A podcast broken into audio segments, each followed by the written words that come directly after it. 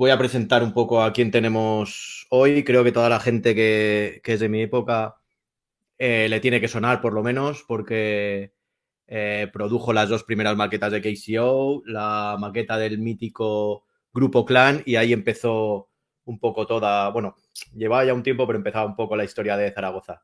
Así que le voy a meter, creía que iba a entrar conmigo, pero no sé qué ha pasado. Eh, pues Ricky Ricardo.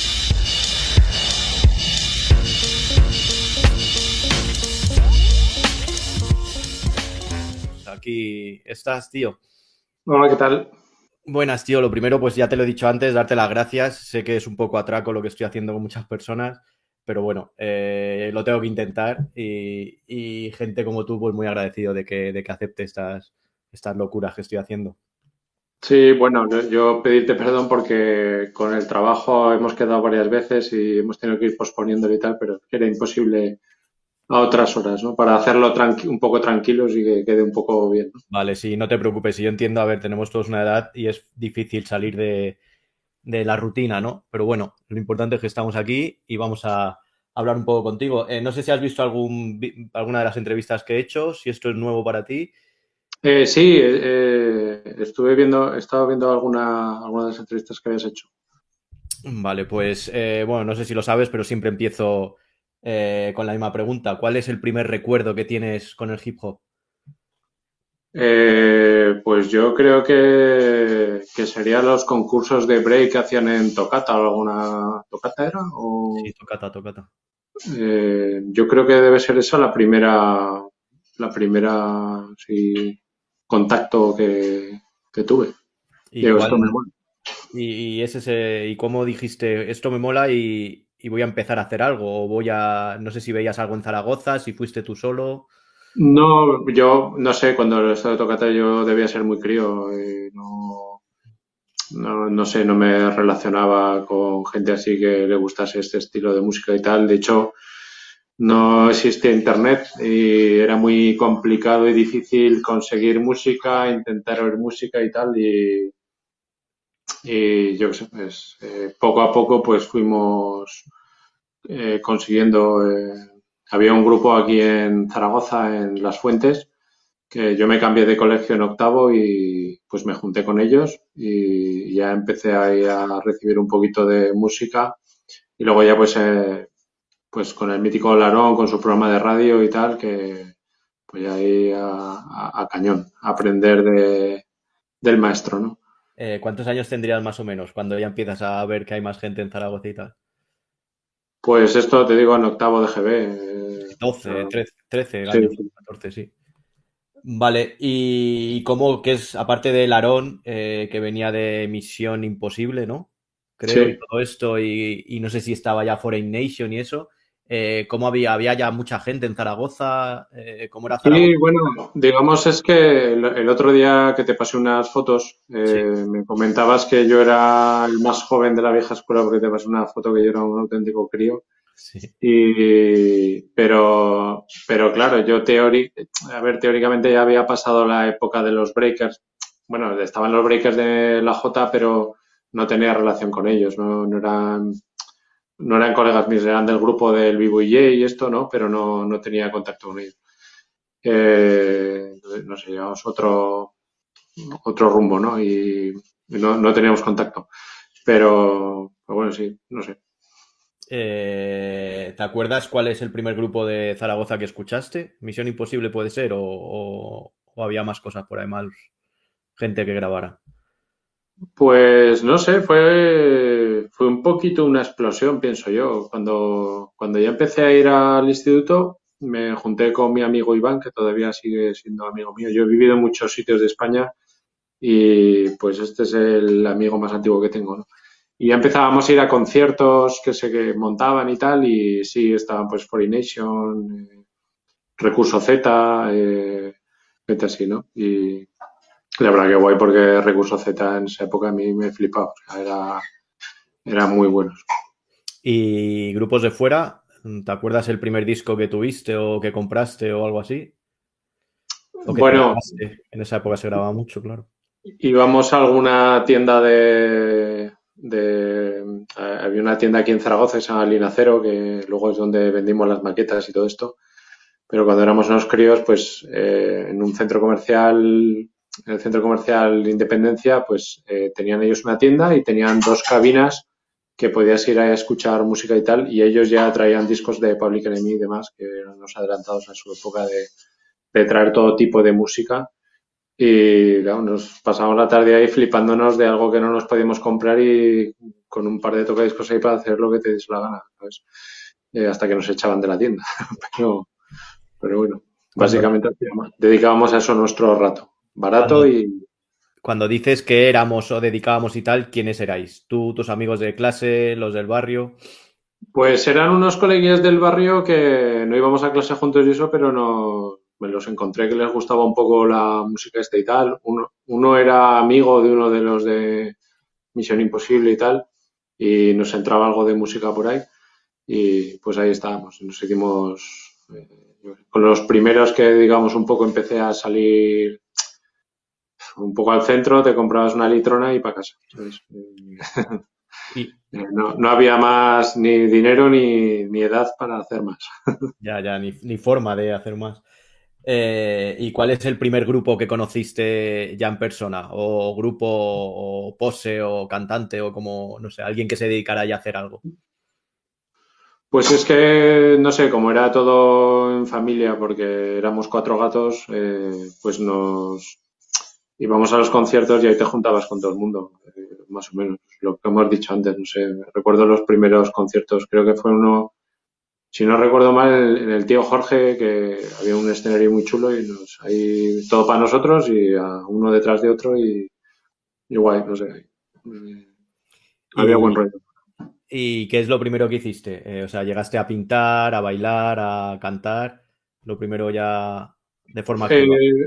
Pues eh, a mi hermano que hizo la, primera portada de la maqueta de KCO y la de Clan, eh, siempre se le ha dado muy bien todo esto de, dibujar, pintar y demás, pues eh, nos íbamos haciendo grafitis por ahí y tal. Yo echaba una mano porque yo soy un negado. O sea, lo que yo era bueno en la música, pues, mi hermano lo era en la pintura y al revés no funcionaba. entonces, pues, pues pinta esto, degrada esto, no sé qué hacía lo que, lo que podíamos, ¿no? Hacíamos una cosa chula que era, nos encargaban grafitis en la casa de juventud y tal, o en el instituto, y pedíamos el doble de material de lo que necesitábamos. Como nadie sabía nada, nos lo daban y luego nos íbamos a hacer luego nuestro graffiti Entonces, pues bueno, íbamos subvencionados.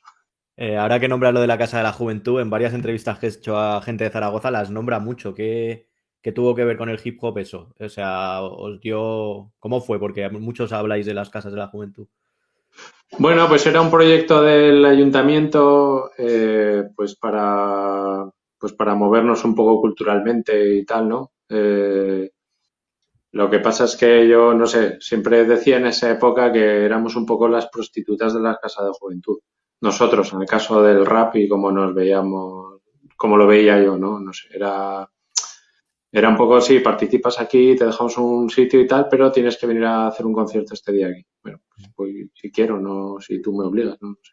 Era un poco, yo lo veía un poco así, no sé. Eh, luego estuve en la Casa de Juventud de la Jota, estuve como de responsable ahí de los equipos de sonido y esto, porque compraron bazofia en el Prica, que rebotaba el sonido ahí que no se oía nada, y yo, ¿cuántos han cobrado esto por el mismo dinero te traigo yo aquí un equipo guay.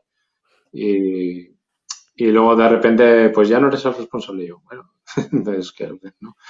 no sé, cosas de esas. Eh, era un poco. Teníamos más buen rollo con la del, con la del instituto, que íbamos al Instituto Río Gallego. Lo, lo nombro porque es importante, porque allí, antes que nosotros, pasó Vivo y Jay, y ya en una. Después coincidimos eh, Presión, Alan Beller y yo, eh, coincidimos ahí en el instituto, ¿no? Entonces, eh, yo hacía electrónica, ellos hacían administrativo, pero casualmente estábamos en el mismo pasillo. Y, claro, aquello fue realmente la, base de juntarnos, ¿no? Yo, yo también estudié electrónica. Eh, sí, casualidades. ¿Y cómo, qué te dio antes? O sea, ¿creasteis un grupo y, tú dijiste yo voy a hacer la música o tú empezaste a hacer la música y por eso te dijeron únete al grupo? ¿Cómo fue? ¿Cómo fue tu primera relación con la música de hacer? Eh, pues no sé, yo, yo, llevaba en la cabeza, no sé por qué, hacer música. Eh, y yo en mi casa me decían, tenía una tía que era informática y trabajaba con IBM y tal, y a mi madre que un IBM. Los IBM eran en fósforo verde y ya y sin tarjeta de sonido ni nada. Lo de la Sound Blaster y todo esto salió después. Y, yo quería una amiga, una amiga, una amiga, una amiga, porque sabía que yo con aquello podía hacer algo. Y me emperré, me emperré hasta que cayó unas navidades. Y, y lo gracioso fue que teníamos una tele en blanco y negro, la tele vieja que teníamos en casa, pues esa era la que conectamos allí hasta que mi hermano se encontró una Elbe por la calle y la subió a casa, la arreglé y eso era el monitor para hacer cosas.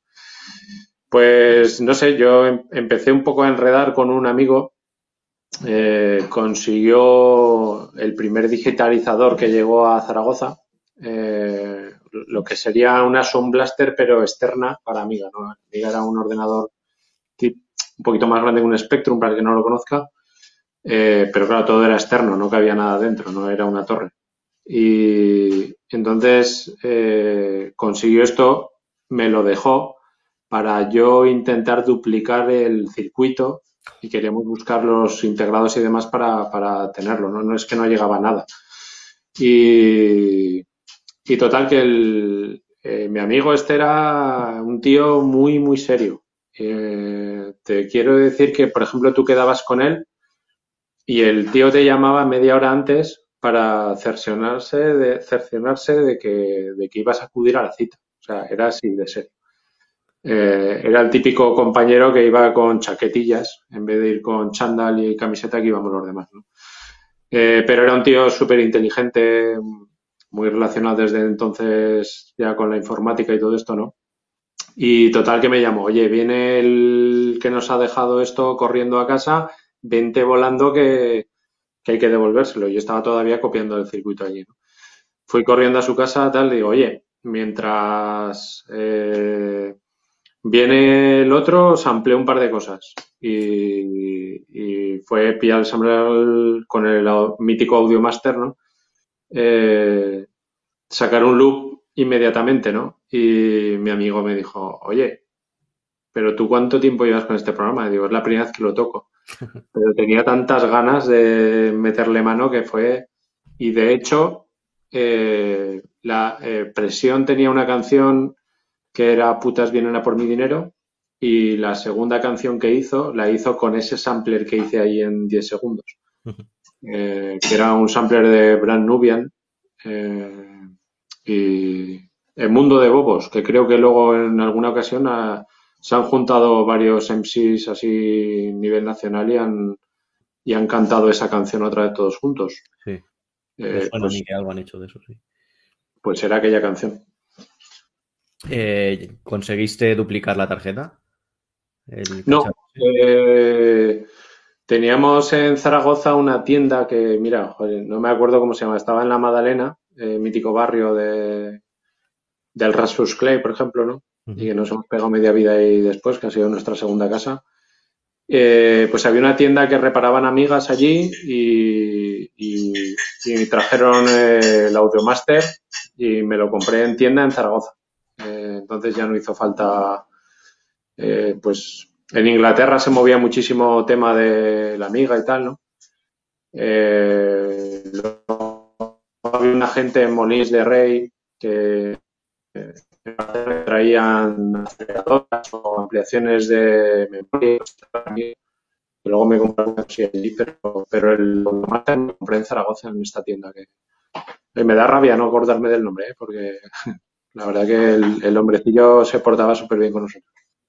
Eh, cuando empezaste a hacer los primeros beats, eh, en Zaragoza se llevan mucho los sintetizadores, ¿no? Creo, tengo la, no sé, veo los trabajos antes de lo que sacaste tú, era como muy tocado, muy soniditos y a lo mejor hasta cajas de ritmos y eso. ¿Podrías ser tú de los, no, sé, no creo que los primeros, porque también estaba Foreign Nation y eso, pero de los primeros que hacían como el rap de los 90, ¿no? De los 90 y tanto, que empezaste a ampliar, creo que las primeras cosas que hay grabadas por lo menos es eso.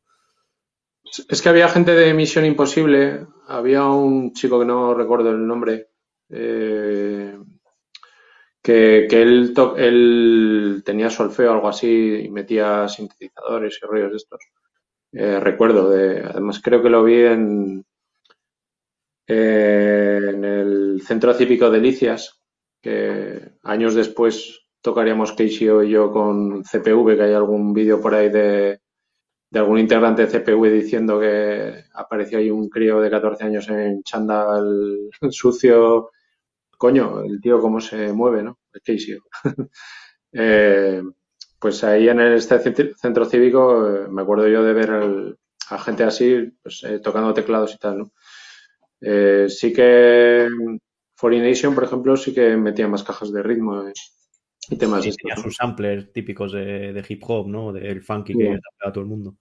Tenían más medios. Ellos, ellos eran gente, dos integrantes eran de la base americana y otro era un chico de aquí de Zaragoza que, pues era mayor que nosotros, ya tenía su trabajo y sus cosas, tenían más recursos para, para comprar cosas. De hecho, el primer, el primer multipistas que compré, se lo compré a ellos, eh, que era uno que ellos habían usado. Creo que era un Foxtex pequeñito que compramos tal. Eh, se lo compramos a pero claro, ellos tenían, eran más mayores que nosotros y tenían su, su vida, ¿no? Su, su, su, entrada de dinero y tal, ¿no?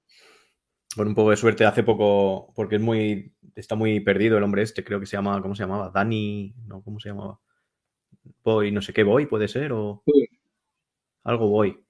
Sí, eh, pues Además, creo que él tiene una página web. tiene una página, a partir de ahí me enteré que tenía la página, le escribí y me contestó, pero son contestaciones estas que tardas tres meses en volver a contestar y tal. Pero me dijo que sí, que a ver si, si le hago una entrevista estaría guay también porque es otra gente que estuvo, desapareció y nadie sabe mucho de ellos. Sí, eh, yo, yo él, él, tenía la, creo que ese tramo todavía se llama Avenida Valencia, tenía una tienda como de piscinas o algo así, que vendían piscinas, cosas de estas. Y yo, de hecho, fui allí a, a coger el multipistas este que, que, me vendió, ¿no? Eh, y ahora vamos a hablar ya, empezamos un poco de Clan. ¿Cómo se formó Clan? ¿Tú perteneces a Clan desde el principio o...? Eh, sí, sí, sí. El, todo esto se coció en mi casa. Eh, todo lo grabamos en mi casa y todo se hacía en mi casa. pues mira, lo de Clan se coció. Eh, yo creo que Presión ya habían grabado Putas vienen a por mi dinero.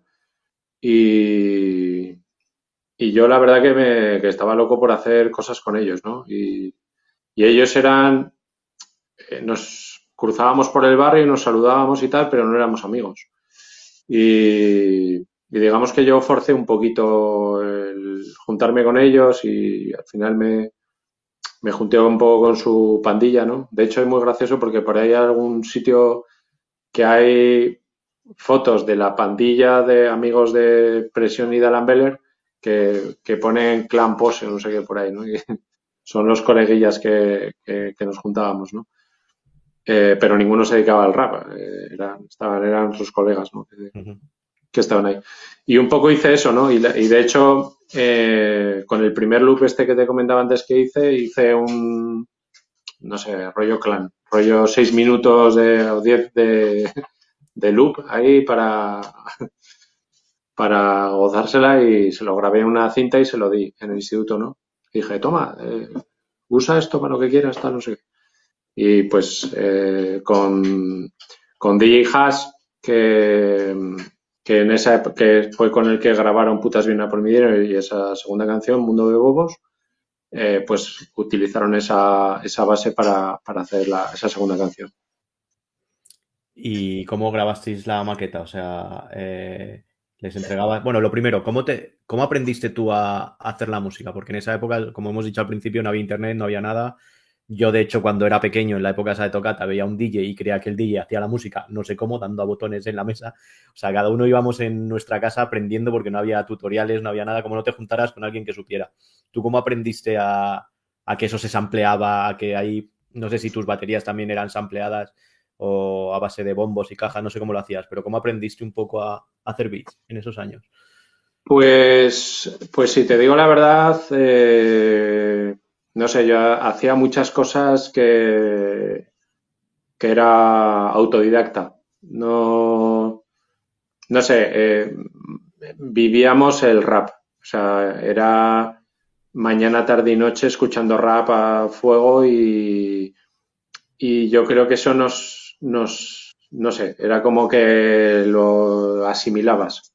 Te digo de verdad, porque no fuimos a ningún curso ni a ningún curso de producción, ni, yo creo que igual ni existía, ni menos de rap. O sea, igual igual con suerte y pagando mucho, igual tenías algún curso de grabación de rock o alguna cosa de estas, que era en esa época estaba muy de moda.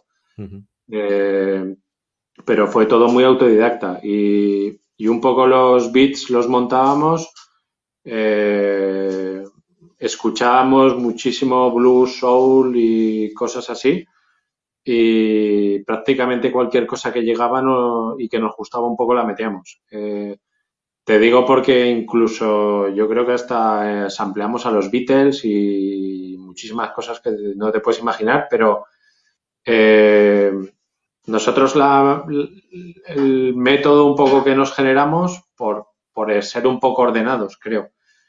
Eh, nosotros primero poníamos el, el ritmo solo en el, la pantalla de sampler, o sea, no usamos secuenciadores. Que hablando hace no mucho con el hermano L, eh, me dijo que ellos usaban Amiga también y usaban secuenciadores. Y es una cosa que tenía alguna amigueta que, lo, que los usaba para hacer canciones normales y tal, pero no les terminaba de coger el rollo, ¿no sabes? Eran un montón de filas pasando sí, datos. Yo, yo, empecé con el Fast Tracker, que era parecido a lo que había en el Amiga. Exacto, eran trackers de estos que había de, saliendo así letras. De cuatro pistas, de ocho pistas, de 16, de 32, te volvías mono allí a, con, con pistas. ¿Qué pasa? Que eso si lo hubiese usado, me hubiese dado muchas posibilidades, incluso eh, disparar a través de eso aparatos MIDI y haber metido sonidos de cajas y tal bastante guapos que hubiesen sonado bastante mejor nuestras canciones. Pero ¿qué pasa? Que yo pensaba que en Estados Unidos la gente hacía todo esto con samplers, ¿sabes? Entonces yo fui al sampler al oeste. O sea, se supone que el Audio Master era un programa para sacar el, el, el sonido afinado en Do y de ahí tocarlo con, con un tracker de estos como tú quieras, ¿no? Sí. Tocar notas. Pero nosotros lo que hacíamos era, gracias a que teníamos un, un mega de RAM, fantástico, eh, que eso valía para todo, porque primero metías el sistema operativo, después metías el programa y luego te quedaba ahí unos segunditos en pantalla que poder usar, ¿no? Pues ahí, le sacábamos todo el jugo del mundo. Entonces, como te comentaba, poníamos el ritmo, que primero nos trabajábamos ese ritmo, porque sí que duplicábamos cajas o poníamos cajas invertidas o hacíamos ahí nuestra historieta, ¿no? Después la siguiente línea solía ser ese mismo ritmo con mezclado con una guitarra o con un bajo con lo que fuese. Y estábamos ahí peleándonos horas y horas eh, para que la mezcla, pero claro, si el amiga le mandabas a hacer la operación dos veces, eh, sonaba un ruido de 8 bits ahí brutal, o sea, se, se, corrompía el archivo a tope. Te lo hacía, pero entonces que cada vez que queríamos, decíamos, venga, al 25%, al 32%, al 36%, íbamos probando hasta que nos gustaba, ¿no? Y entonces eh, era un proceso un poco largo. Luego también que yo era muy friki de si el ritmo duraba X segundos, coma tropecientas mil sí. eh, milisegundos, eh, pues los demás que creábamos a partir de ese primero tenían que durar exactamente lo mismo. Entonces, teníamos el, el, ritmo solo, el bajo solo, saxo solo, por ejemplo, pues el saxo, el bajo, todo tenía que durar exactamente igual para al montarlo con el ritmo, porque luego hacíamos las mezclas para que sonase ritmo con guitarra, ritmo con... Eso, las mezclas con, las hacías a, a, través de multipistas o ya o todavía tenías no, ahí montando hacíamos, uno encima de otro. Lo hacíamos todo secuenciado. Entonces, una vez que teníamos todo, borrábamos lo que sobraba y nos quedábamos normalmente, eh, como te digo, la estructura solía ser esa, ritmo solo, eh, bajo, saxo, por ejemplo, solo, y luego mez mezclas de todo y luego una línea de silencio. Eh, una vez que teníamos esto, que eran las cuatro, cinco, seis primeros loops, pues como Te digo que como canallas porque le dábamos tantas órdenes a la amiga, copy, paste, copy, paste, volver al primer loop. Claro, tú tienes una tecla que iba al primer loop, pero tú sabías que querías el tercero. Entonces le hacías primer loop, avanzo 3, copio, me voy al final, pego 20, por ejemplo, eh, me voy al principio, cojo el segundo, eh, me voy. O sea, nosotros le dábamos estas órdenes ahí al cañón porque teníamos ya una velocidad exagerada y, y luego se pegaba en un rato pensando, terminando de hacer esto. Le dábamos al play, eh, presión rapeaba las letras de todos porque tenía las letras de todos en la cabeza. este tío era una máquina, o sea, era un, una... Este tío, para que os hagáis una idea, eh, tenía su familia una empresa de, poner puertas en las casas. Y él trabajaba con, otro señor, pero, pero siempre se habían dedicado a esto, ¿no? Y el tío, mientras estaba trabajando poniendo puertas en casas, el tío estaba haciendo las letras en la cabeza y no las escribía. y de hecho tenía una letra que él decía, eh, letras que tú desearías yo las tiro a la basura. Y era así, o sea, era, tenía una letra muy mítica que era de Salto la Valla, que era como un ragamuffin en esa época, o sea, del, principio, principio, principio, que nadie hacía ragamuffin, era brutal. Y al tiempo, oye, eh, vamos a grabar esta. Eh, ya no me acuerdo de ella. tío, era una brutalidad, ¿sabes? Yo, eh, de, leyendas de Zaragoza, por por lo que yo ya sabía y por lo que estoy viendo con estas entrevistas, que pues hablas con más gente y tal, es presión. O sea, todo el mundo me pide entrevista con presión, eh, todo el mundo pide la maqueta de presión, que no sé si, si llegó a haber una maqueta entera de presión, yo creo que, bueno, no lo sé. Eh, y no sé, como una leyenda, como en cada ciudad hay una leyenda como que lo hacía muy bien. De hecho, en, te hablo de los 90, ¿eh? cuando yo iba a jams y eso, en muchos círculos de esos que te ponías a reapar en las puertas, puede ser en cualquier ciudad, en Segovia, en Ávila, donde iba, al final salía un tema de presión. Todo el de, el de putas vienen a por mi dinero, cualquiera de estos, y, todo el mundo se lo sabía. Era como, ostras, es... yo me di cuenta por eso, porque claro, yo lo veía en conjunto, no a presión. Luego es verdad que salió en representativos y tal con, con, con MC Twitch y sí que se lució ahí porque es un temazo lo que hacen pero que lo vi como grupo y luego ya me di cuenta que él como, persona, como personaje o como quieras decirlo, sí que ha tenido una fama, pues eso, de legendario, ¿no? De leyenda. Sí, es que Presión era Dios. O sea, tú date cuenta que, por ejemplo, KCO, su primera maqueta casi eran, eh, eh, eran temas un poco, cada uno de los temas a imitación de, un, de una canción de presión o de una idea de presión. Eh, lo que pasa es que a Presión y a Beller les gustaba mucho jugar a los juegos de rol y, de vez en cuando pasaban del rap y se dedicaban a jugar al rol, ¿no? Y de hecho, eh, estábamos trabajando un poco en, la primera maqueta de Clan y de repente, pues, eh, bueno, íbamos andando por la mítica Avenida Cataluña, ¿no? Ahí vivía Casey y más adelante Presión y, y me dijo presión, eh, yo quiero dejar de hacer rap, no quiero hacer nada más. Yo, tío, haz lo que quieras, es tu decisión de hacer lo que tú quieras, ¿no? Total, que lo dejó un tiempo tal, empezamos a grabar la maqueta de Clan y creo que grabamos también la de KCO y, y me lo encontré y dije, hey, tío, vente a mi casa. Vino a mi casa, le puse los temas que eran temazos, o sea, la maqueta de Clan fue brutal. Y, le dije, tío, borro todo y empezamos de nuevo. O sea, si tú vienes, yo borro todo y empezamos otra vez. Porque quiero, esto eres, todo es, eh, todo proviene de, tus canciones. Eh, ha salido esto. Digo, pero claro, yo quiero, prefiero al auténtico que, que, hacer algo inspirado en ti, ¿no? Y dijo él, no, mira, vamos a hacer una cosa. Yo grabo en alguna canción más, eh, por eso salió Me Gustan Grandes o alguna otra canción. Eh, y, ya haremos una segunda maqueta que salga yo más. ¿no? Y dije, venga, vale, guay. Y de hecho, de, la J, en el concierto, el mítico concierto que hicimos en el de Vicio, eh, hay un trozo que, que, canta presión al principio, que hicimos eh, meter más loops, unos cuantos loops más al principio para que Presión tuviese ahí unas líneas para rapear. Eh, que cantaba aquellas míticas frases de en tu piel rubia. Eh, y, eso solo está allí, no está en ningún otro sitio más que en aquel, se cantó en aquel concierto y ya no volvió más, porque lo te digo, este tío no escribía las letras.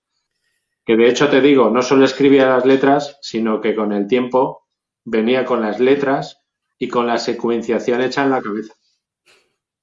O sea, el tío venía de, de trabajar a las, yo qué sé, 6, 7 de la tarde a mi casa, se sentaba, eh, pon ocho líneas aquí, ocho líneas de ritmo, ahora cuatro de bajo, ahora quita 12 silencios y él iba a construir la canción, la tenía toda construida. Eso antes lo hacía yo al principio, pero él venía luego ya con todo en la cabeza metido y se sabía su letra y se sabían las letras de los demás y te secuenciaba todo.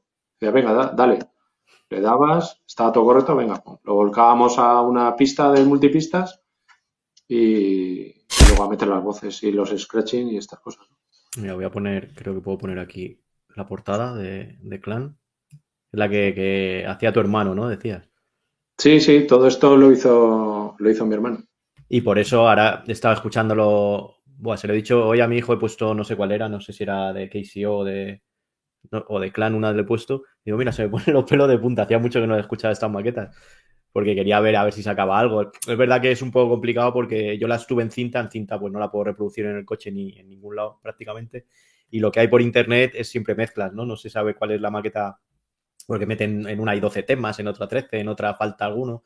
Pero bueno, me he hecho una idea y la verdad es que, que Clan. Bueno, lo que te iba a decir, que me he dado cuenta eso, de que hay temas que no está presión, luego hay un tema no que canta presión solo, es así un poco, parece como un, un poco como Gutan, ¿no? Que no están en todos los temas ni nada.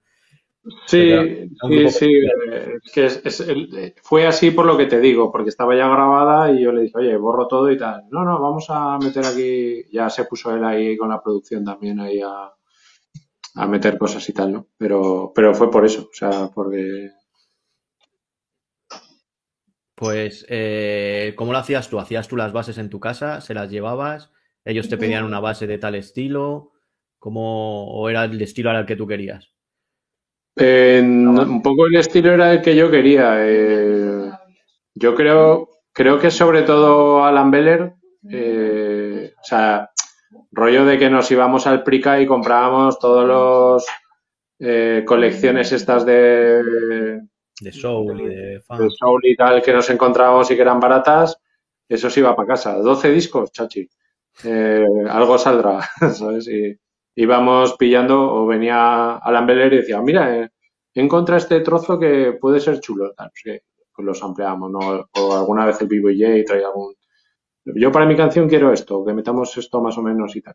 Pues lo, lo busca, lo tal, lo reinterpretábamos nosotros, ¿no? Porque incluso las guitarrillas y tal, pues las retocábamos para que sea nuestra guitarra y no se parezca o nadie puede decir que venía de aquí de allá, ¿no? Había algunas que eran evidentes, ¿no?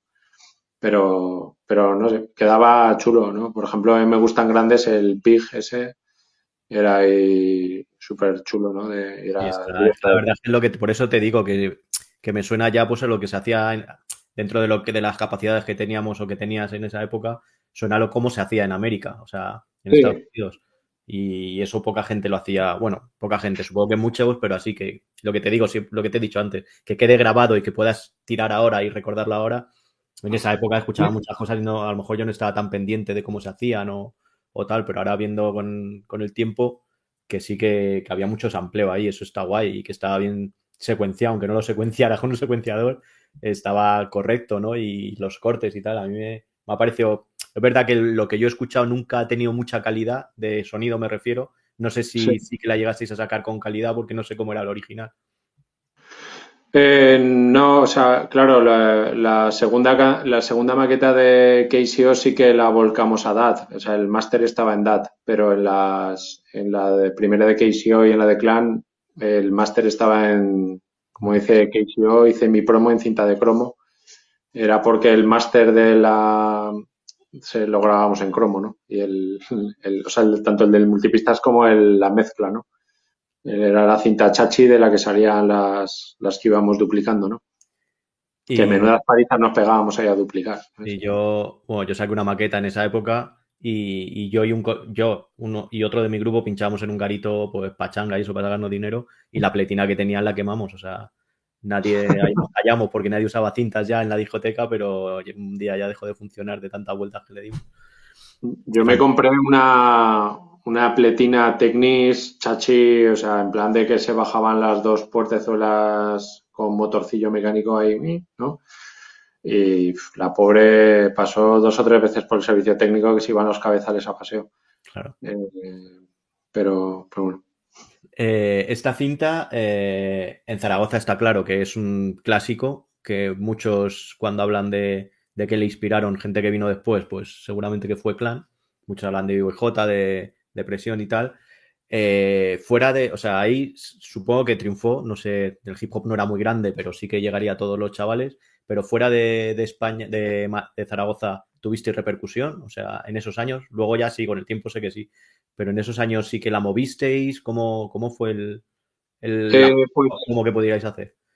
Pues la verdad, un poco que aquí fue brutal, o sea, en plan de la gente está del Nacero que te digo que eh, fuimos los primeros que llevaban allí maquetas a, a ver, había grupos de rock y cosas de estas que, vendían ahí sus maquetas, ¿no? Y, la verdad que las de la tienda se enrollaban un montón porque lo que sacaban de la cinta te lo daban, ¿sabes? Luego hubo un desfalco de caja y un poco y se quedaban un poquito de cada cinta, pero que era ridículo, ¿sabes? Pero es que te digo que es que llevábamos cajas y cajas y cajas y cajas y cajas. Y claro, eh, no numeramos nada, creo. Sí que tenía yo una pequeña lista ahí de lo que íbamos, las cantidades que íbamos haciendo, pero es que era exagerado. Yo que sé, una, en esa época un grupo de rock muy conocido en Zaragoza podía vender 50 maquetas, 100 como mucho, mucho, mucho, mucho.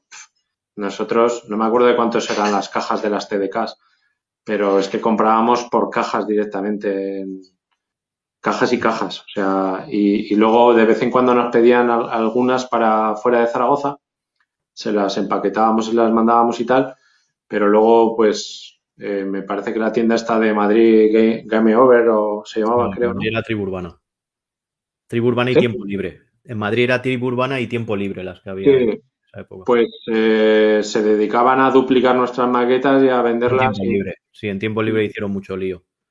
Y no, y no darnos un duro, ¿no? Eh, que la verdad que se podían haber enrollado un poquito en, mandar algo, ¿no? Eh, pero sé que se vendieron muchísimas maquetas de... Nosotros vendimos un montón, un porrón, una barbaridad. O sea, los de la tienda Estelena Cero flipaban, ¿no? Decían, tío, es que eh, grupos muy conocidos de la ciudad, lo que te digo, vendían 50, 100 y muchas eran amigos ahí por la fuerza de toma que, que saca otra maqueta, con, cómpramela, ¿no? Y nosotros era que nos llamaban a casa, oye, traer más, que se han acabado. Y ya más y más, y claro, era un rollo, pues era un rollo, que íbamos. Además, mira, hacíamos las fotocopias en el Camino de las Torres y, el tío nos hacía eh, la carátula la hizo mi hermano, eso está pintado en acuarela. Y, lo, que son las, eh, las, letras los, y... los créditos, las letras y todo esto, era acetato impreso y puesto encima de la acuarela. Entonces, yo tengo los originales, que están muy chulos. Y están en formato doble. Entonces, en la fotocopistería nos los reducían a la mitad y nos metían por cada folio DIN A4, nos metían dos y sobraba un trocito que, que quedaban las calaveras estas, que teníamos un montón de calaveras de estas por ahí. Eh, pero yo le decía, no, no, no tires tinta porque es que esto nos pegamos la vida cortando aquí con la tijera, tío. Eh, y el tío, no, hombre, que te cabe un poquito más, te lo llevas. yo, bueno, lo que tú digas. Eh, y, me acuerdo que de vez en cuando iba a hacer copias y me venía, oh, me ha venido un chaval a que le fotocopie la carátula, ¿sabes? Y, el tío decía, tú me traes el original y me viene este a hacer una fotocopia de una copia, ¿no? Claro. La verdad que nos lo currábamos un poco porque usábamos papel fotográfico y tal, ¿no? Para que quedase aquello un poco guapo, ¿no? Y la verdad que, hombre, haciendo la reducción esta del 50% y y tal, que las carátulas la verdad que quedaban súper chulas, el color que tenía y todo esto, ¿no? Y como que con todo el boom que hubo con Clan, como que solo hubo una cinta. O sea, todo el mundo siguió porque estaba, estaba el, hip hop en auge de cierta forma, ¿no? Y como que Clan solo sacó una maqueta. Era un grupo tan, tan representativo allí. Pues mira, es, esto es la parte un, un, un poco feo de la historia, ¿no? Eh, la verdad que nos pillamos con unos colegas del barrio, eh, tenían un local que ellos hacían rock, ¿no? Eh, tenían un local en una zona de, que se llamaba Sementales, que había un cuartel de ahí de militar, y había unas casas alrededor que todas las casas tenían bajos y eran como estas típicas casas de sindicatos, para que te hagas una idea, ¿no? Y la, tenían todas sótanos y todos los sótanos estaban llenos de grupos, o sea, locales de grupos, pero a lo bestia. Pero, o sea, tenías un grupo que se llamaban Jotas, otro que no sé qué, otro rock, otro, y había gente con unos locales montados allí de cine. O sea, súper eh, insonorizados y bien preparados y tal. ¿Qué pasó? Pues que se daba mucha guerra a los vecinos y tal. Y al final terminaron echando de allí a todo el mundo, ¿no? Eh, pero bueno, compartimos el local este con los colegas estos y empezamos ahí, pues, o sea, claro, es que en mi casa mis padres estaban ya, eh, mira, te pongo un ejemplo. Eh, la canción de Soy de Aragón, venía Javi a grabarla un día, un sábado a las 8 de la mañana a casa. Y mi madre me dijo, oye, que tu padre quiere dormir, subir un poco más tarde, tal. Claro. Y a mí siempre me han gustado mucho los coches, las motos y todas estas cosas. Y estábamos entre mi hermano y yo arreglando un 132 en la calle. Eh, y nos metimos los dos en pleno invierno en el asiento de atrás del coche, ahí con un frío del carajo. Y terminamos entre los dos la canción de, Soy de Aragón, que, eh, por cierto, en la maqueta ponía autores J. Ibarra, R. Caperos. Porque le, hicimos entre los dos, eh, fue una tontería, fue por esto, que bajamos ahí, venga, oye, que tengo que acabar esta letra, ¿cómo la acabo? ¿Qué ponemos más? Y ahí, venga, pues pon esto, tal, esto, tal. Y, así salió el final de Soy de Aragón, ¿no? que es una canción también súper conocida. Y un momento, eh, hoy también le he puesto a mi hijo eh, la de Soy de Aragón, tiene una versión por ahí con el grupo de Magnatis de KCO, pero luego cuando cantó, cuando fue el pregonero de Zaragoza, eh, bueno, inventó la letra un poco así para hacerla para la fiesta y tal, y luego el estribillo que solo sabía todo el mundo. ¿Tú cómo te sentiste cuando viste eso? Supongo que lo verías en la tele o allí o donde fuera. Sí, pues es que... No nada, pero no sé, ahora, me ahora que dices que es un tema que también subiste tú. Pues eh, no, no por mí, yo por Javi. Eh, yo es que a Javi todo lo que hace es súper orgulloso. O sea, es, es, mi pupilo, tío. Yo a Javi lo cogí cuando tenía 14 años. Yo tenía 20 y el tío era una máquina. O sea, ahora, si quieres, ahora entraremos a, hablar de, de, de KCO. Pues, pues, es, pues sentí lo, lo, mismo que cada vez que hace algo que lo peta, pues eh, mucho orgullo siento por él. Eh, mucho orgullo, mucho cariño y, y, que y me alegro muchísimo de que le vaya genial. O sea, eh, eso siento siempre que le sale. Pues enlazando esto, ¿cuál es, eh, ¿te acuerdas el día que conociste a O? Perfectamente. Eh, yo, es que soy un poco raro, me acuerdo de muchas cosas. Me acuerdo incluso de cosas que tenía un año que mi madre flipa que dice, eh, ¿cómo te y me dice, no, eso te lo habremos contado. Yo, no, no, mira, la habitación era así, te ibas para aquí, te girabas. Pues eso no sé si es bueno o malo, porque acordarte de tantas cosas. Sí, bueno, no sé. Lo guay, lo malo. Pues mira, estábamos no, no, sé si era de la gente esta que te he contado del colegio cuando iba octavo, del Silos, en Las Fuentes. Eh, montaron un concierto, creo que fue algo así, en, el Centro Cívico de Las Fuentes, ¿no?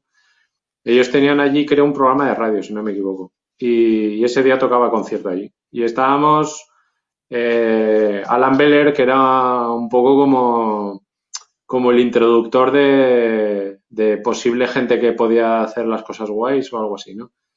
Y me dijo, hey, te voy a presentar a este chico, no sé qué, tal. Y, hey, Javi, tal, no sé qué.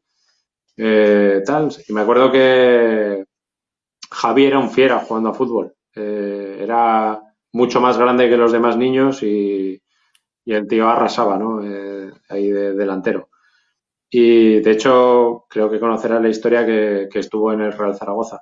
Sí, bueno, no sabía que había estado, pero sí que su afición por el fútbol. De hecho, muchas veces sale jugando al fútbol en. Sí. De hecho, eh, bueno, pues el, el, Lírico también estuvo en el Real Zaragoza. Y Lírico decía: Mi padre no tiene suficiente dinero como para invitar a almorzar al entrenador para que yo juegue los partidos de domingo. ¿no? Era, tristemente era así. Había, la verdad que había gente, porque tenía yo otro amigo que estuvo también allí entrando y tal, pero era gente, por lo menos en esa época, bastante pija, ¿no? Eh, muy diferente a nosotros, ¿no? Eh, entonces, pues bueno. Y, me acuerdo que hablando con Javi, no sé si, ¿qué te gusta? Y no sé qué, ah, pues me gusta el fútbol. yo, ah, ¿te gusta el fútbol? Yo es que nunca he sido nada futbolero, ¿sabes? Yo tampoco. Eh, y, es, lo que te digo, siempre me han gustado mucho los coches y las motos y estas cosas. Y jugar en el, con los amigos al fútbol y eso sí, de hecho de portero pues era buenecillo yo, pero, pero jugar a ver fútbol todo el día en la tele y esto es como la, el Tour de Francia, o sea, me mata, me mataba en esa época, yo era súper nervioso de estar ahí con el rap ahí, que me dormía con los cascos a toda leche Ice-T, ¿no? Y esa era mi tranquilidad. Eh, aguantar ahí a la peña ahí, eh, mira, eh, Martín Vázquez, no sé, encima que se escuchaba súper mal, lo odiaba. mira, como anécdota, a mí nunca me ha gustado el fútbol, pero me acuerdo que en mi comunión, esto no tiene nada que ver con el Ramina, me regalaron la camiseta de España, o sea, el traje de España, no sé por qué, pues algún tío mío que había mucho forofo del fútbol, y me dijeron que qué jugador quería, y yo no conocía a los famosos, pero como que todo el mundo se los elegía, y miré, supongo que en un periódico en algo, y elegí Señor, que creo que es del Zaragoza, ¿no? Que era un sí, de Zaragoza. Señor, me suena, no sé, se me quedó, no lo conozco de nada, pero sé que tuvo que elegir y por eso me acuerdo de, ese jugador. No tengo nada, nada más de idea de fútbol, pero sí que... sí. Pues como yo, yo no, vamos, no, no controlo absolutamente nada de, de cosas de estas. Era todo, en esa época era todo rap, rap, rap. También te, digo que un poco con la pregunta que estabas enlazando hoy por ahí, yo recuerdo mi adolescencia eh, un poco eh, chunga en el sentido de salir los sábados por ahí y, amargarme. Amargarme vivo porque no había ningún bar ni ningún sitio que pusieran rap, ¿sabes? Era todo pues pues, porquería comercial de esta y tal y lo odiaba a muerte, ¿no? Eh, ¿Qué hacíamos? Pues estar en las puertas de los garitos o, ya nuestra salvación fue un poco que ahí nos juntamos con la gente de que luego fue Bufunk y tal, ¿no? En, eh, pues, en la puerta del de vicio que allí ponían heavy, pero era más tragable que, que, cualquier otro garito, ¿no? Todos los garitos de al lado eran de pachanga absoluta. O sea, y allí, pues por lo menos tenías un poquito de. un poquito de calidad, ¿no? Eh, esto entrevista y tal, pero es que me, recuerda tantas cosas a mí también. Yo tuve, creo que mi primera depresión, entre comillas, porque tampoco lo pasé mal, fue eso. Empecé, bueno, yo fui a FP y tal, pues con la gente de. Empecé a salir por los sitios de moda, ¿no? Porque empiezas a tener la edad de que sales, iba con la gente del colegio y tal. Y llegó un día que dije, esto no me gusta, y me quedé en casa un fin de semana que mi madre preocupada, todo el mundo preocupado, yo en la cama diciendo, esto no me gusta, y al final terminé, con, también. ¿eh? terminé con los de mi barrio, que con los de mi barrio sí que escuchaba rap y tal, pero no salíamos a ningún sitio y al final nos quedamos más en el barrio haciendo cosas, y es cuando empecé a hacer ya cosas de verdad y no lo tomamos un poquillo en serio, por lo menos disfrutábamos más, pero sí tuve, parecía que tenías que seguir un camino y ese camino a mí no me, no me lo pasaba mal, de hecho, no me... Yo creo que era algo de como de sentirme súper incomprendido porque vivíamos independientemente, o sea, eh, pues presión en su casa. Eh, Alan Beller no, porque Alan Beller es hijo de un norteamericano, él, eh, toda su infancia, digamos, que la vivió en, en bases de Estados Unidos, ¿no? Y él venía con el rap mamado de casa, ¿no? Eh, eh, de hecho, me acuerdo una vez que nos, nos, subió aquí a la base aérea en Zaragoza y entramos a la tienda ahí a, cañona. Era, era Estados Unidos en pequeño en tu ciudad, ¿sabes? Es que era así. Un puntazo. Aquí pasaba en Torrejón, yo no fui, claro, a Torrejón porque yo vivía lejos, pero sí que tuviste, no sé si suerte o no, pero que da la casualidad que en esos sitios que había bases americanas es donde el hip hop más, O antes empezó, no, no más, pero sí que antes. Claro, el, rollo este de los Foreign y eso, pues claro, ellos era lo suyo, ¿no? Del día a día. Lo que pasa es que tampoco nos llegaba material por la vía de los Foreign por ejemplo. Luego sí que hicimos amistad con ellos porque Larón eh, era colega de ellos y venía mucho por el local de Misión Hispana y yo iba mucho al local de Misión Hispana. Eran colegas y, a veces pues les arreglaba algún aparato y alguna cosa de estas. De hecho, uno de los integrantes de Misión Hispana tiene un restaurante cubano aquí en Zaragoza ahora, que es el, otro chaval que canta. ¿Eh? El otro chaval que canta, ¿no? El MC. No, no. Era... Ahí tuvieron sus líos. Eh, no, no quedaron bien. Eh, y con lo del Larón y esto, al final fue bastante chunga la cosa, por lo visto. Es, es curioso porque la chica que cantaba en Misión Hispana, de, ella se fue a vivir a Barcelona y conoció al, chico este que dices tú, y, pero resulta que era vecina mía y yo jugaba con ella de pequeño a pillar. Era yo libre, no me acuerdo del nombre. Y, y, luego, y luego al, cuando volvió, eh, yo te conozco, la tía estaba súper cambiada, súper guapa y tal, no sé qué, ¿no? Y yo te conozco, tú eres amigo mío, y no sé, y yo, ¿eh? ¿Qué? Si jugamos a es que, sí, sí, ¿sabes? Que, que coincidencia, ¿no? Pero, pero sí. Y eh, eran Chato y Pepe Oros, que ellos provenían de otros grupos de la ciudad y eran unos musicazos, o sea, eh, tenían un pedazo, unos aparatazos ahí de muerte, tío. Unos samplers y unas movidas que yo no vería en mi vida, ¿sabes? Y, y claro, ellos hacían unas cosas ahí brutales, ¿no? Pero, pero sí, sí. Bueno, si quieres retomamos. Cuando conociste a si nos hemos ido a hablar de fútbol, imagínate, dónde nos hemos ido. Sí, ah, sí, es que me acuerdo que esa anécdota, que me, acuerdo cuando lo conocí, que, ¿te gusta el fútbol? Como, ay, no mola, ¿no? Eh, pero, pero sí, y yo, él tenía su primera maquetilla, aquella que grabó haciendo reverberaciones en la bañera, eh, que tenía, tenía una letra que decía era como un, interludio que decía, el pez más grande se come al pequeño y puede romper el mejor de tus sueños. Esto te lo canta un tío de 14 años, macho. ¿Qué? ¿Sabes? y... La maqueta no existe, ¿no? O sea, eso era una cosa que tenía él. Creo que hay una canción por ahí que sale en un concierto cantando con 13, 14 años, no sé cómo se llama. Sí, en su colegio, en el Hilarión Jimeno, que yo allí es donde lo iba a buscar a mediodía y, le recogía a él y a su hermano pequeño. A su hermano pequeño lo metíamos en el salón allí a pintar con colores y nosotros nos íbamos a aprovechar ahí la media hora del mediodía o una hora para ir grabando la maqueta, ¿sabes? Y ya acabamos, salíamos, recogía a él y a su hermano y los llevaba a casa. Yo tenía, pues recién sacado el carnet de conducir, eh, un Renault 9 ahí, lo iba a buscar al cole y, y vamos a casa a grabar, yo imagínate. Sí, sí, lo cuentas ahora y es raro, claro, luego pasa el tiempo y no, pero dices, madre mía. Ahora, igual, igual haces eso y te detienen, ¿no? Claro, por eso, por eso digo. Pero claro, Dejarle, dejarle al chaval que luego llega lejos. Pero sí, sí. Eh, sí, y a veces íbamos a. Me llevaba los aparatos a su casa y, me acuerdo que en su casa hacía un calor infernal. Estaba la calefacción central puesta toda piña y, tenían la ventana abierta, digo, no había un dios que respire ahí. Eh, y poníamos el micrófono en el sofá orejero para que hiciese un poco allí de que no rebotase el sonido y tal. Y allí grabamos algún trocillo más de letra y tal, ¿no? Mira, voy a poner ya la, portada esta, que también es de tu hermano, ¿no? Sí, esa también es. Esto en el. Tanto esta como la de Clan, en el lomo, pone Caperos How Recording lo de Caperos me he dado cuenta, leyendo un poco lo poquito que hay, que pueden ser cuatro líneas que hay por ahí tuyo, de que es tu apellido, ¿no? Sí, es eh, realmente, o sea, eh, mis apellidos son vascos, eh, pero la, se supone que era, antes se escribía con K de kilo, ahora es con, con C, ¿no? pero hicimos resumen, ¿no? Pusimos K, P, R, O, S, ¿no? Eh, Caperos How Recording, no sé, pues a imitación de algún grupo americano, de algún sello, alguna mierda así que vimos por ahí y dijimos, esto no mola y lo pusimos, ¿no?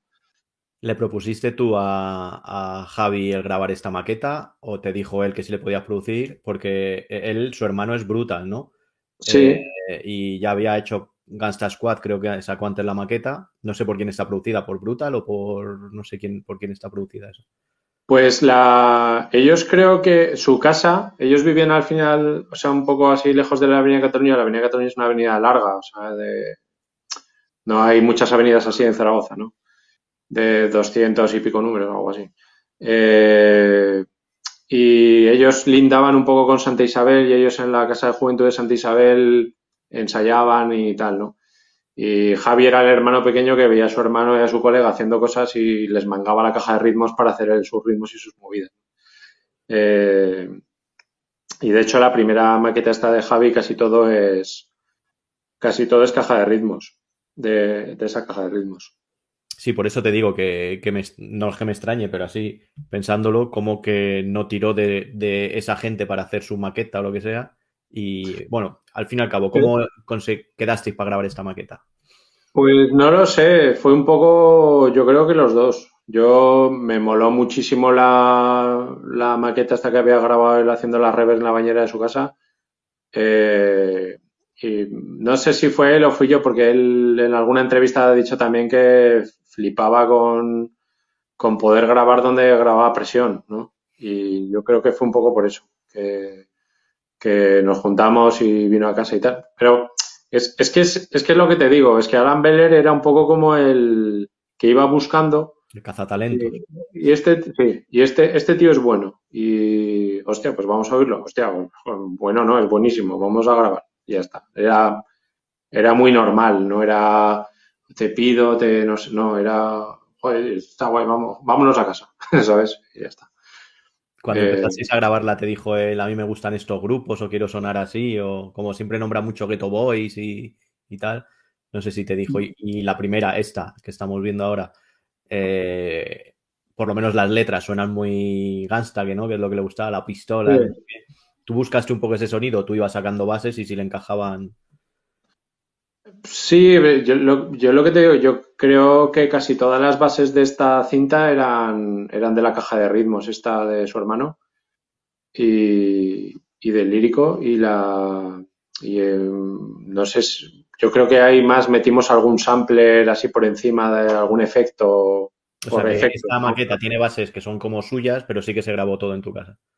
Sí, se grabó todo en mi casa, sí. sí, eh, Tú ya en esta época, en esta no lo sé, en la siguiente sí estoy eh, lo tengo claro, pero en esta metías scratches. O sea, ¿tú llegó un momento que te hiciste DJ o que te compraste los platos o, cómo fuese? No sé muy bien cuando. Yo creo que con la primera maqueta de Clan, yo creo que ya me había comprado mi Technics. Eh, ya sabes que en el, siempre lo digo, ¿no? Pero en el mundo del rock, el guitarra se compra la guitarra, el cantante el micro, el batería la batería, y en el rap el, el DJ productor o llámalo X compraba todo. Eh, de hecho, me acuerdo que estuve trabajando en, en una obra muy grande aquí en Zaragoza que se hizo una depuradora gigantesca cuando obligó las leyes a que las poblaciones de más de X habitantes tenían que hacer una depuradora ahí gigantesca.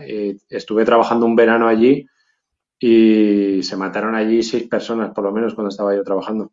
Era exagerado. O sea, eh, te digo que pasaba, iban a venir los del ayuntamiento y pasaba un tío con una caja repartiendo cascos, porque nadie lleva casco, y pasaban los del ayuntamiento y pasaba otro tío recogiendo los cascos, ¿sabes? Era así, era muy salvaje. Eh, pues fue cobrar el finiquito eh, que fueron 200.000 pesetas y, de ahí me fui directamente a Taja, a una tienda que vendía multipistas y cosas esas. Quiero ese. O sea, bueno, fui a la oficina, que era la empresa donde había, trabajaba, trabajó, trabajó siempre mi padre en esa empresa y nos, nos daban trabajo en verano eh, mientras estudiabas y tal, ¿no? Fui a la oficina, cobré el cheque, fui al banco, saqué la pasta, fui a la tienda lo eché en la moto, el multipistas, fui para casa, llegué y me dijo mi madre, te has gastado todo, ¿no? Yo, todo. Digo, me han dado 200.000, costaba 200.000. Eh, pues, pues con el Technis que, hostia, el Technis creo que fueron otras 100.000 pesetas el técnico. Creo que sigue entendiendo más o menos el mismo precio. Eso no, no, no, no ha cambiado de valor. Eh, y pues con todo lo demás igual. Eh, la amiga, luego me compré otra amiga. Eh, todo, todo era así.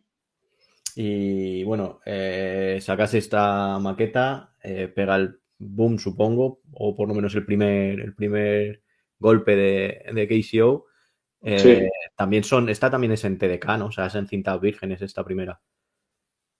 Eh, sí, sí, está, está el, el máster es en, en, cinta, en cinta de cromo, pero cinta. Y supongo que, en un principio haríais la misma jugada que con Clan, ¿no? El hacer copias, venderlo en la tienda esa, pero esta llegó muy lejos, ¿no? Esta cinta.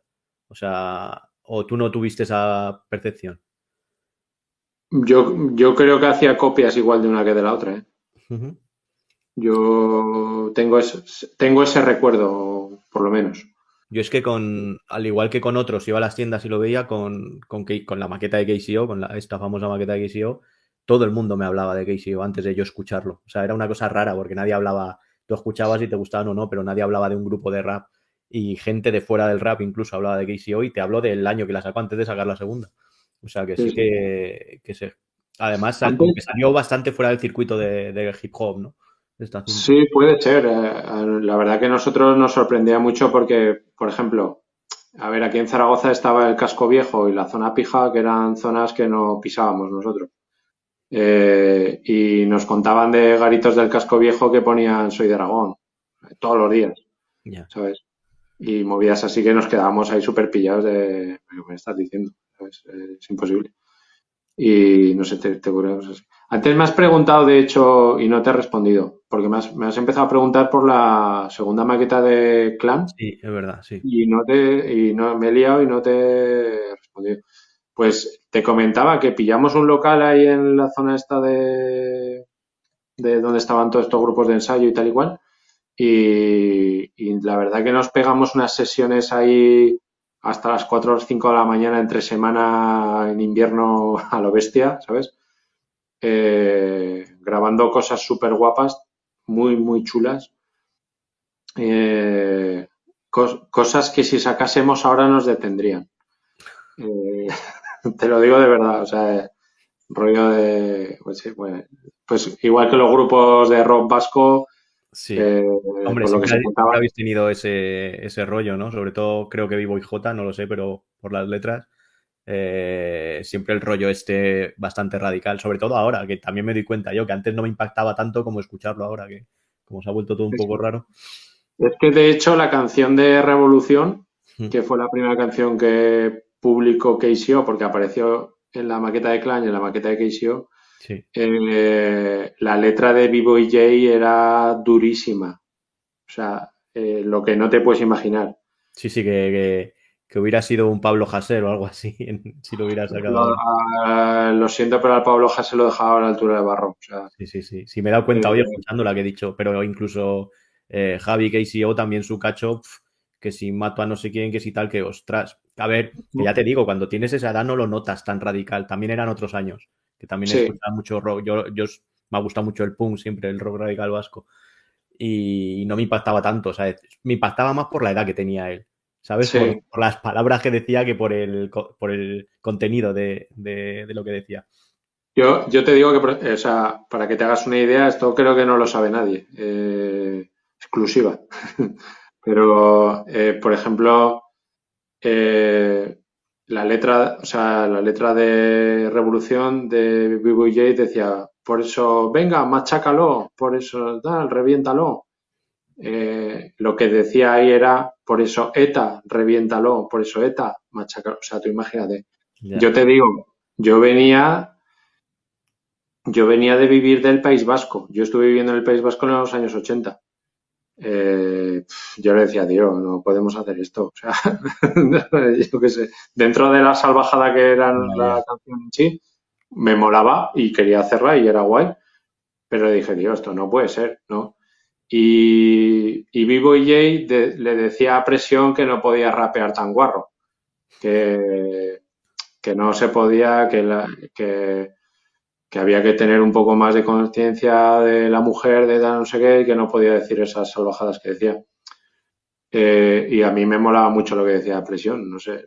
Claro, es que, es que eh, hay que ponerlo en ese contexto, ¿no? En esos años que tienes cuando lo haces, en esos años que, que era un poco el, el, rap, era un poco la buscar la polémica, ¿no? Dentro de la polémica. A mí me enganchó mucho el rap cuando en el rap en Madrid decían unas palabrotas que imagínate qué palabrotas dirían en el rap en Madrid que serían tonterías, pero no lo escuchabas nunca. Entonces, al final eh, luego veías. Pero, te digo, te digo una cosa, ¿eh? que no, no, hicimos absolutamente nada de eso pensando en nadie más que en nosotros mismos. ¿eh? Por eso te digo, y más cuando, cuando porque sí.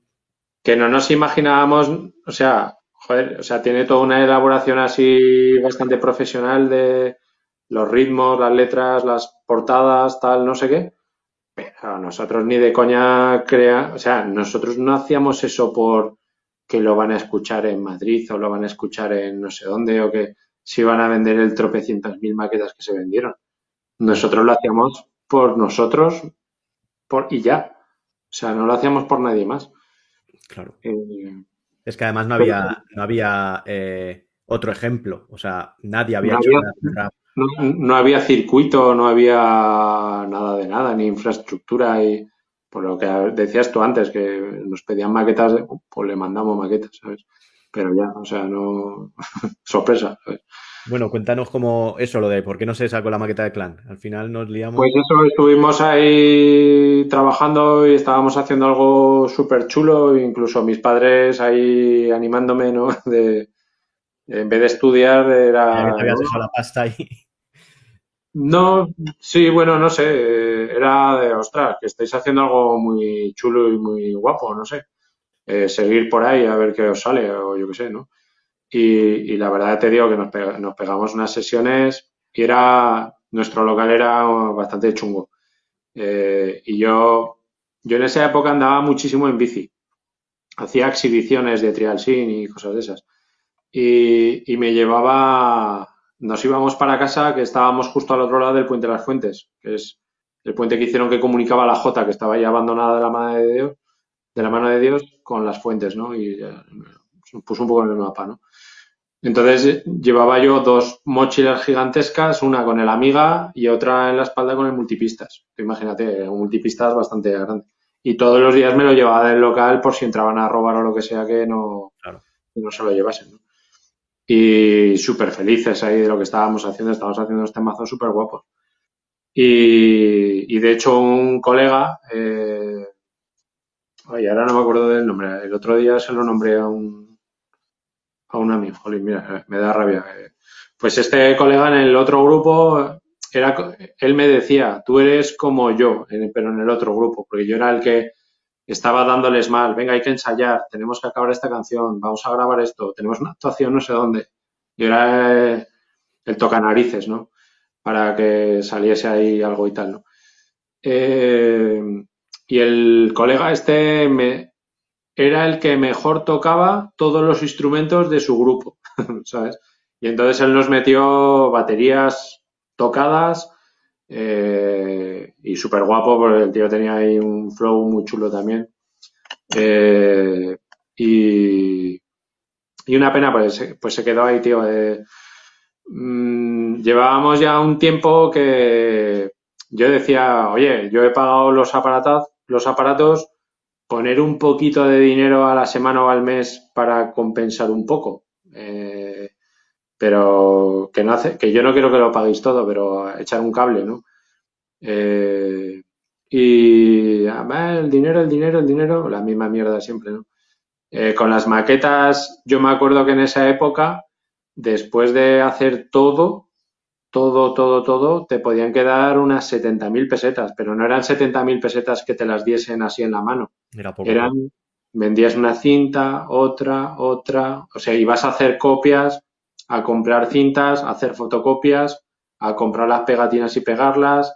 Y después de todo eso, te, si lo habías sido capaz de juntarlo todo, te daba más o menos unas 70.000 pesetas. Y tú imagínate 70.000 pesetas contra 100.000 pesetas que costaba el Technic solo, ¿no? Por ejemplo. eh, pero que no lo hacía por eso tampoco, ¿sabes? Pero bueno, se creó ahí un pequeño roce y, y total que querían echar presión y, y Alan Beller querían echar a Vivo y del grupo, ¿no? Y yo creo que un poco por la movida esta que hubo, porque en la primera maqueta de Clan, en, la, en los créditos, pone no todos los MCs comparten las letras, no, no todos los integrantes del grupo comparten las letras de los otros MCs, ¿no? Fue un poco de la discusión esta que te decía de tú no seas tan salvaje políticamente, tú no seas tan salvaje sexualmente, eh, llegamos a la conclusión, oye, ponemos esto y así estáis todos tranquilos. Venga, va, pues sí. Eh, te digo que, yo no me he reído más en mi vida que grabando la, maqueta de Clan. O sea, eso era.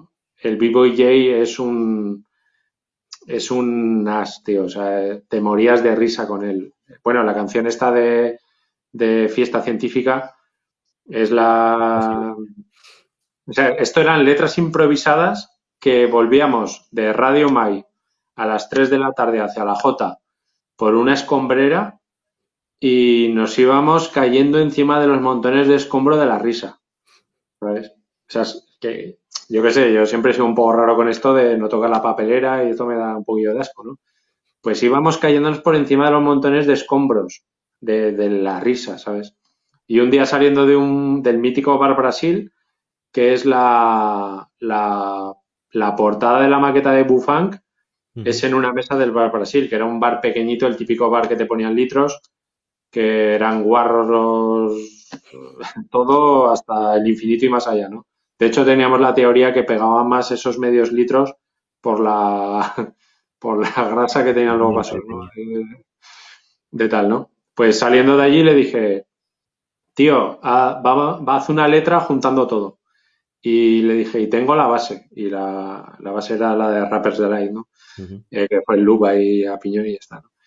Y pues eso, yo le dije, tío, pero, hostia, es que el Vivo y Jay, tío, el Vivo y Jay antes de juntarse con nosotros, él, muchos años antes, había tenido un grupo, hostia, tío, ahora no me acuerdo cómo se llamaba, eh, AJ Pose. AJ Pose te iba a decir. No sabía, no estaba seguro, pero me sonaba de. Que tenía la pedazo canción esa de No puedes vivir sin un pico en tu vena. Antes me dabas asco, ahora me das pena. Empezaste Brutal, o sea, una canción brutal. Y yo les, y yo les decía a Presión y a Lambeler, o sea, tío, que, es, que, que, este tío hizo esa canción, ¿sabes? Que este tío lo puede petar en cualquier momento, ¿sabes? Eh, que, es, que es un tal.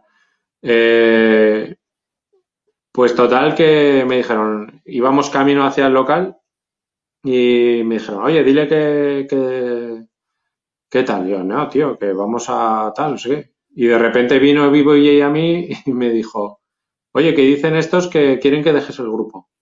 Y yo, ¿qué?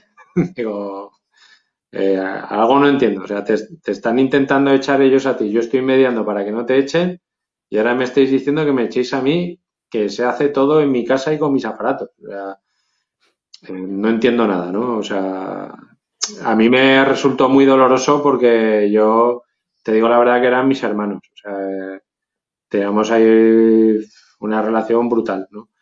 Y de repente esto, pues a mí me descolocó muchísimo, ¿no? Yo me acuerdo que llegamos al local y venía también, íbamos andando, eh, Presión, Alan Beller, Vivo y Keisio. Y llegamos al local y y se puso el vivo y a hacer el idiota ahí con la batería y como imitando las canciones de la maqueta esta de Keishio. Y, y yo pillé la puerta y me piré. Y hasta allí. Y ahí se quedó. Y están ahí en una caja las, las grabaciones esas. Ahí se quedaron muertas de la risa. ¿Las tienes tú esas? Sí. Las nuevas. O sea, lo, lo que no ha salido. Sí, sí. Y eran unas canciones brutales. De hecho, eh, Casey y, y, ay, eh, y, y, Sergio eh, Hate eh, se acuerda muchísimo de esa letra, de, eh, de, de, esas letras que hizo presión ahí, ¿sabes? bien, pues ahí se quedaron. ¿Nunca has pensado en sacarlo? Sí, alguna, hace años me, me dijo R de Rumba, me dijo, tío, vente al estudio, lo, lo resampleamos los samplers que usaste, tal. Yo, bueno, a saber dónde están, de dónde saqué aquello y tal, ¿no? Pero bueno, se podía buscar, ¿no? Eh, de hecho, tengo en el Amiga, tengo todos los, todos los disquetes, esos los tengo, o sea, se puede rescatar más o menos. Me dijo, oye, vamos a juntarnos, lo sacamos. Sí, sí, venga, va, vamos a hacerlo tal. Ahí se quedó la cosa. Y hace no mucho, eh, hace unos pocos meses, no sé, seis a lo sumo, algo así, eh, me llamó Keisio y me dijo que fuese al, a su local, a, a la tienda Común 20, ¿no? Mm. Y, y oye, vente que tengo una sorpresa, tal. Fui para allí y tal. Y me dice, mira, tío, eh, me han dado el... No sé si es el mismo, tío, porque yo guardaba como friki de los aparatazos, me guardaba antes las cajas de todos los aparatos. Y hasta que una novia que tenía y mi madre me hicieron tirar la mitad de las cajas que tenía y tal, ¿no? Pero yo cuando me mosqué así con la movida esta, vendí los multipistas. Eh, lo demás me lo quedé, pero los multipistas los vendí. Eh, es un arrebato de así de indignación o lo que sea, ¿no? Y pues Javi esto me, me dio un multipistas idéntico al que al segundo que compré. Eh, y le falla que no suben las cabezales porque eran automáticos, Mm. no eran mecánicos. Y le tengo que echar un vistacito, tío, pero ya es- lo que me ha costado quedar contigo, pues imagínate, voy liado y Y tienes los, las canciones y eso en cinta, supongo, de, en pistas, ¿no? De, de ese multipistas. O sea, podrías Sí. recuperar más cosas. sí, sí. Se podría sacar la, la, la capela, digamos, de las, de las canciones y esto se podía, se podía recuperar. Lo que pasa es que estaba, estaba aquello un poco, está, en el local estábamos un poco peor que en mi casa, ¿no? De, Ya. de medios y de cosas y tal, ¿no? Eh, eran los mismos aparatos, pero estábamos ahí, estaba todo un poco por ahí tirado y tal. Pero que a lo mejor suena un poco más sucio que lo que grabamos en mi casa. Ya. Pero, pero sí que se podría separar y, y, y remasterizar o lo que sea. Vale, pues mira, si quieres, seguimos ahora con la segunda. Eh, que esto ya fue tu, tu cumbre, ¿no? Porque además el sonido se oye bastante mejor que el otro que he escuchado, claro. Sí. Eso, eso era mi habitación. Eh, bueno, que la, que era, la verdad, mi hermano y yo teníamos una habitación gigantesca, la más grande de la casa. Y, y esta es la que hace un rato he visto por aquí un comentario que ponía eh, se sabía dónde vivía Ricardo porque siempre ah, bajo su ventana había rappers esperando. Pues esa es la ventana porque eso pasaba por lo siguiente, porque en mi casa no había aire acondicionado. Eh, el ventilador que teníamos era para el Amiga, para que no se fundiese. Y, y entonces, eh, porque si le quitabas el ventilador de encima a la Amiga se apagaba. Eh, y tú imagínate, bueno, en- porque la maqueta de Clan y la primera de KCO, mi hermana se casó muy joven y yo me trasladé a la habitación de mi hermana, que era más pequeña. Imagínate allí cuatro o cinco maromos de 20 años, eh, en agosto, la de Dios que se montaba ahí, ¿sabes? Bueno, pues ya luego mi madre me dijo, "Eh, tú vuélvete otra vez a la habitación con tu hermano y tal. Y mi hermano estaba en la escuela de artes y te- hicimos entre mi hermano y yo una pedazo mesa gigantesca. Eh, mi hermano tenía su, su Macintosh ahí nuevo con los primeros escáneres que había y su impresora de color, Epson ahí, que nadie tenía eso. Y yo tenía mis aparatazos, ¿no? Y, y entonces lo que hacíamos era pues grabar, grabábamos ahí un trozo, ¿no? Y para escuchar a ver si estaba a ritmo y, y si habíamos hecho un empalme, si había sonado bien el empalme, si había encajado bien, abríamos la ventana para que entrase un poco de aire y le dábamos al play con el volumen a tope para ver qué tal se oía, ¿no? Y, eh, y entonces la gente que se ponía debajo de la ventana pescaba eso, ¿no? de, hostia, ese trozo, y ahora este, y ahora este, ¿no? Y los iban juntando en su cabeza o algo, ¿no? o sea, que es real, ¿no? Lo que canta Casey en el, tema no Sí, claro. Bueno, de hecho, eh, mira, me acuerdo porque era, digamos que mi, es que mis bloques eran un poco particulares porque en mis bloques no había, en los bajos no había tiendas. Era todo unos bajos corridos de columnas que ahí pues jugábamos a pillar o a fútbol o con la bici o lo que sea y si llovía lo que sea estabas ahí cubierto. Y los de enfrente, los de las casas de enfrente, tenían tiendas y locales y cosas de estas, ¿no? Eh, pero el, chico este que sale por la letra eran dos hermanos que se apellidaban Solsona, que su padre tenía enfrente una, un taller de como de fontanería y cosas así. Y este chico jugaba con Javi en el, en el equipo de Badorrey de fútbol. Y la, y la letra viene por el chico este. Eh, ¿Qué recuerdos tienes de esta foto? O sea, ¿te acuerdas de un momento especial? ¿Esto ya estaba terminado el trabajo? Eh, yo creo que sí. Eh, esta, mi hermano se. Bueno, aquí es, que se, se, complicó todo un poco. Eh, como yo ya no estaba con Clan. Después de, dejarlo de Clan? Sí. Javi se negaba un poco. Hace poco hablé de esto con él, ¿sabes? Pero lo que le dije, digo, Javi, tío, pues si tenía en la otra 14 años, aquí tenía 15, ¿me entiendes? digo, Javi, que tú no tenías culpa absolutamente de nada. O sea, eres un niño. O sea, eh, si yo con 20 años pues tampoco sabía qué tenía que hacer con mi futuro, pues el otro con 15 tampoco lo iba a saber, ¿no? Eh, ni las decisiones que tomas o lo que sea. Y entonces la, la, movida fue un poco que, pues que tenía gente alrededor como diciéndole vete a grabar a otro sitio o, o, lo que sea, ¿no? Eh, yo he estado, yo era el apestado. En esa época era el apestado, nadie me hablaba, nadie, o sea, de invitarme la gente a su casa a dormir y vente y no sé qué y tal, a nadie llamarme, ¿sabes? Y fue una época un poco chunga y tal, pero bueno, yo qué sé.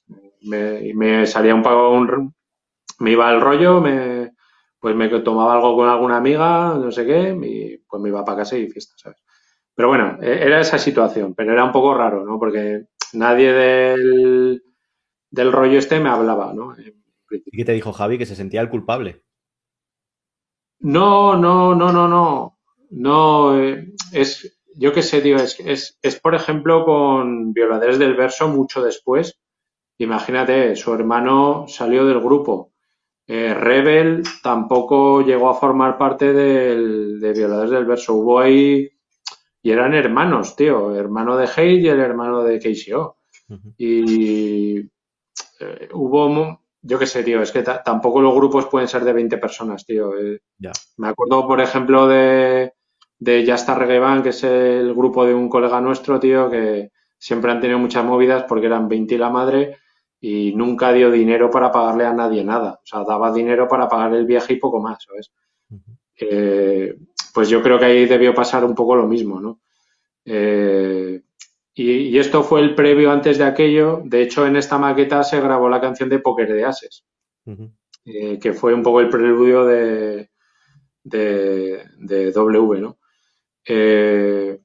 Y por cierto, que de esa canción yo hice un videoclip porque yo estaba, me fui a hacer un curso de, de tratamiento electrónico. Mira, el R de Rumba, en la entrevista que le hice, que también le he entrevistado, dice, de esa canción hay un videoclip. Y yo busqué en internet y vi que hay un concierto. No sé, y dije, pues será esto lo que. Claro, yo lo busqué no, No, hay, un videoclip que lo, lo, grabé yo. O sea, yo estaba haciendo por la mañana un curso de Photoshop y Morphing y cosas de estas, y por la tarde uno de técnico de imagen y sonido. Y nos dijeron, oye, hay que hacer un trabajo. Y yo, eh, pues acabo, vamos a sacar una nueva maqueta ahora. ¿Y si hago un videoclip? Ah, sí, pues vale, tal. Cada uno, cada grupo hacía lo que quería. ¿No está en ningún sitio? Eh, yo lo tengo. Pero yo quiero creer que en, que en, el recopilatorio este de Zaragoza Zulu, que hubo una cinta de vídeo. Sí, yo, lo tenía creo la cinta de vídeo, pero claro, ahora tampoco puedo pasar la de VHS Y además era una cinta que se oía muy mal los conciertos y eso, el sonido. Entonces, la vi por la curiosidad de ver las caras, que antes era imposible ver las caras de la gente. Y seguramente que se la pillé a Larón, porque yo sí que me escribía con Larón y le compraba. Ah, sí. Sí, tenía pues las maquetas, las eh, DJ, eh, DJ Potas y todas esas, y se las pillé. Tenía como un cataloguillo, no es que se las pillara, o sea, se las compraba. Pero sí, me acuerdo de que me mandaba postales de misión hispana cuando salía, que tengo ahí firmadas. Tengo cosillas así de, de Zaragoza Zulú, me mandaba como cartas, información, así como un poco lo que estaban preparando. Sí, sí, tengo, tengo que tener por ahí movidas esas. Fíjate, tío, el, la MC empezó a trabajar en Línea Cero y me llamaba porque, o sea, bueno, la foto que te mandé, que estábamos ahí pues, acabando de pintar un graffiti. Las tengo aquí, si quieres luego las vemos. Eh, la Aaron MC, mi hermano, eh, Wanji, Sofía, éramos pandilla, era, salíamos por ahí juntos. O sea, esa era mi pandilla de salir por ahí. De, que yo empecé, pues la foto esa, tío, que yo empecé a salir con 14 años, ¿no? Por ahí. Eh, y la. Y me llamaba Larón, oye, tío, que me puedo coger de las que me has traído una maqueta para regalársela al Bumburi. Yo, a mí el Bumburi la verdad que me la repateaba mil veces. Era lo opuesto a lo que yo eh, pues lo que te he dicho antes, que salía por los garitos y no ponían música que a mí me gustase y ponía, pues ponían héroes del silencio y cosas de esas, pero estaban las antípodas de lo que yo creía. Y yo le decía, tío, pues si tú crees que hay que darle una maqueta a Bumburidas, la tío, pues, yo qué sé, el, el tío tenía un nombre, o sea, eran un cazo bestia, ¿no? Eh, sí, sí, claro, cuando él me decía, oye, ¿le puedo dar a fulanito, a menganito una? Sí, sí, y a veces me, para gente de fuera me decía, oye, ¿le puedo regalar a este? Sí, sí, tío, dásela Mira, tenía una pregunta aquí porque me acuerdo, un colega que además le he visto que está o estaba en, el chat, eh, le gustaban Héroes del Silencio y hacía, mm, hacíamos los primeros raps y eso con él. Y me nombró, yo creo que la primera vez que escuché a KCO, o, o en esa época, fue porque me dijo que en un libro de Héroes del Silencio o de Bumburi, no sé, no, nombraban a KCO. Y dije, joder, pues sí que tiene que ser importante el hizo. Sí, en un libro de esa época o no sé qué, le nombraba. Eh, yo, de hecho, en alguna canción de Casey de estas del principio decía algo de Héroes del Silencio, pero, lo, pero no, para bien. Era, pero yo creo que a lo mejor por influencia mía, ¿eh? también te lo digo. De, rollo de, creo, no me acuerdo muy bien, pero era algo como de como de que en esta ciudad solo era Héroes del Silencio, ¿sabes? Eh, algo así. Creo que era un, rollo así. No me acuerdo ahora mismo de la letra, pero, pero decía algo así.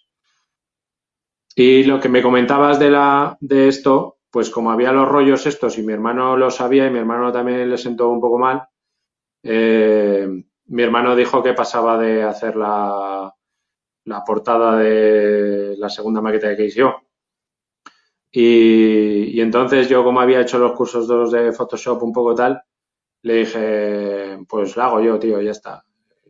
Fiesta, ¿sabes? Mi hermano, mi hermano quería cobrar algo, X, poco, pero quería cobrar algo y Javi no quería, ¿sabes? Eh, eh, yo qué sé, tío, que era un chaval, es normal, ¿sabes? Eh, y entonces mi hermano dijo que, que no. Y yo le dije, bueno, ¿cómo quieres? Y Javi me dijo cómo la quería y bueno, de hecho usamos la cámara reflex de mi hermano, la, el Macintosh de mi hermano, eh, todo, ¿no? Eh, y pues hicimos más o menos lo que Javi quería que saliese. Eh, dibujó, bueno, el, el, la edificación esta que sale arriba, rollo griego, ¿no? Que el, Javi decía que era el caserío de, teníamos una broma así con lo del caserío, eh, que era la época esta de los quesitos estos del caserío me fío y de tal, y de Casey el caserío, ¿no? Pues, pues dijo que quería que saliese eso, quería salir así como replicado y, y luego hicimos otra foto así con el temporizador que salíamos los dos ahí al fondo y eso, Pero esa, esa, esa, maqueta fue, fue así por eso. De hecho, ¿Cómo se llama esta maqueta? Porque la gente la ha llamado rombo por los dos rombos que sale abajo. Dos, supongo, porque la casa esta que dices tipo griega parece que hay un dos. Eh, Yo, si te digo la verdad, no sé si llegó a tener un nombre oficial. Eh, la verdad que fuimos, con la creatividad que tuvimos, fuimos un poco crutres con la maqueta de Clan, era Clan. La mierda esta que dicen siempre en las críticas de música, el homónimo, no sé qué, ¿no? pues la de la primera maqueta que hice la de la pistola y esta la de dos rombos le llamaba a la gente, yo creo. Y dos rombos, y la primera la llamaban rompecabezas, por el primer título, puede ser. Sí, no lo sé. Yo, yo creo que los dos rombos era un poco por no poner el parental advisory explicit lyrics, pues se puso los dos rombos como se ponía en la época en las películas. ahora los chavales poco van a entender los dos rombos. Sí, pues eso, las, en las películas un poquito que salía ahí medio pecho, pues ponían dos rombos para que la gente no se escandalice, ¿no? Eh, pues que, creo que fue una, una movida así. Eh, como, aquí, a diferencia de, la otra maqueta que dices que también hizo parte con su caja de ritmos yo, aquí es como más fresco, ¿no? El sonido, o sea, es bastante tanto las letras de Javi. Tampoco pasó mucho, fue un año después, ¿no? Supongo. Sí, algo así, sí, sería. como que las instrumentales son como más alegres, ¿no? No todas. De hecho, quería preguntarte, ahora, ahora si quieres me contestas al otro, pero me he acordado, el, la canción esa que se llama Interludio, ¿cómo hiciste esa base tan simple y cómo dura la canción no sé cuántos minutos? Es, alucinante esa canción, además se llama Interludio. Eh, pues... Una batería así como muy simple, con sonidos como muy poco graves para el hip hop. Pues yo creo que Javi, eh, de la primera maqueta, mm, se quedó un poco harto del demonio y todas las cosas del demonio y tal, ¿no? Por eso lo que dices tú que esta se nota como más fresca y tal, ya no, ya no iba tanto del rollo del demonio. De hecho, él ha dicho en alguna entrevista que, que rapeaba sobre el demonio y luego iba a casa y rezaba para antes de echarse a dormir, ¿no? Que, que él rezaba, ¿no? No, no a lo mejor a Dios o en esa época sí, porque a lo mejor todos un poco inculcados por nuestra madre o lo que sea, pues éramos más cristianos, ¿no? Eh, pero, pero yo creo que el cambio fue porque a lo mejor estaba harto un poco de San Benito del demonio, el demonio y tal. Y entonces, a lo mejor en esta pues hizo un cambio un poco por eso, ¿no? En las eh, instrumentales también se nota, como que tú... Sí, aquí lo que pasa es que la, primera maqueta fue vamos a grabar bien lo que ya tienes un poco y, esta segunda fue pues vamos a hacer como en clan, vamos a hacer instrumentales hechas como las hago yo con clan, eh, pero la construcción era un poco lo mismo. Yo creo, de hecho, en esta salía alguna un poco mezcla de caja de ritmos y un poco de tal pero ya estaban su hermano y lírico de traer, traer la caja de ritmos, cabrón, que le sacas más partido tú que nosotros, ¿sabes?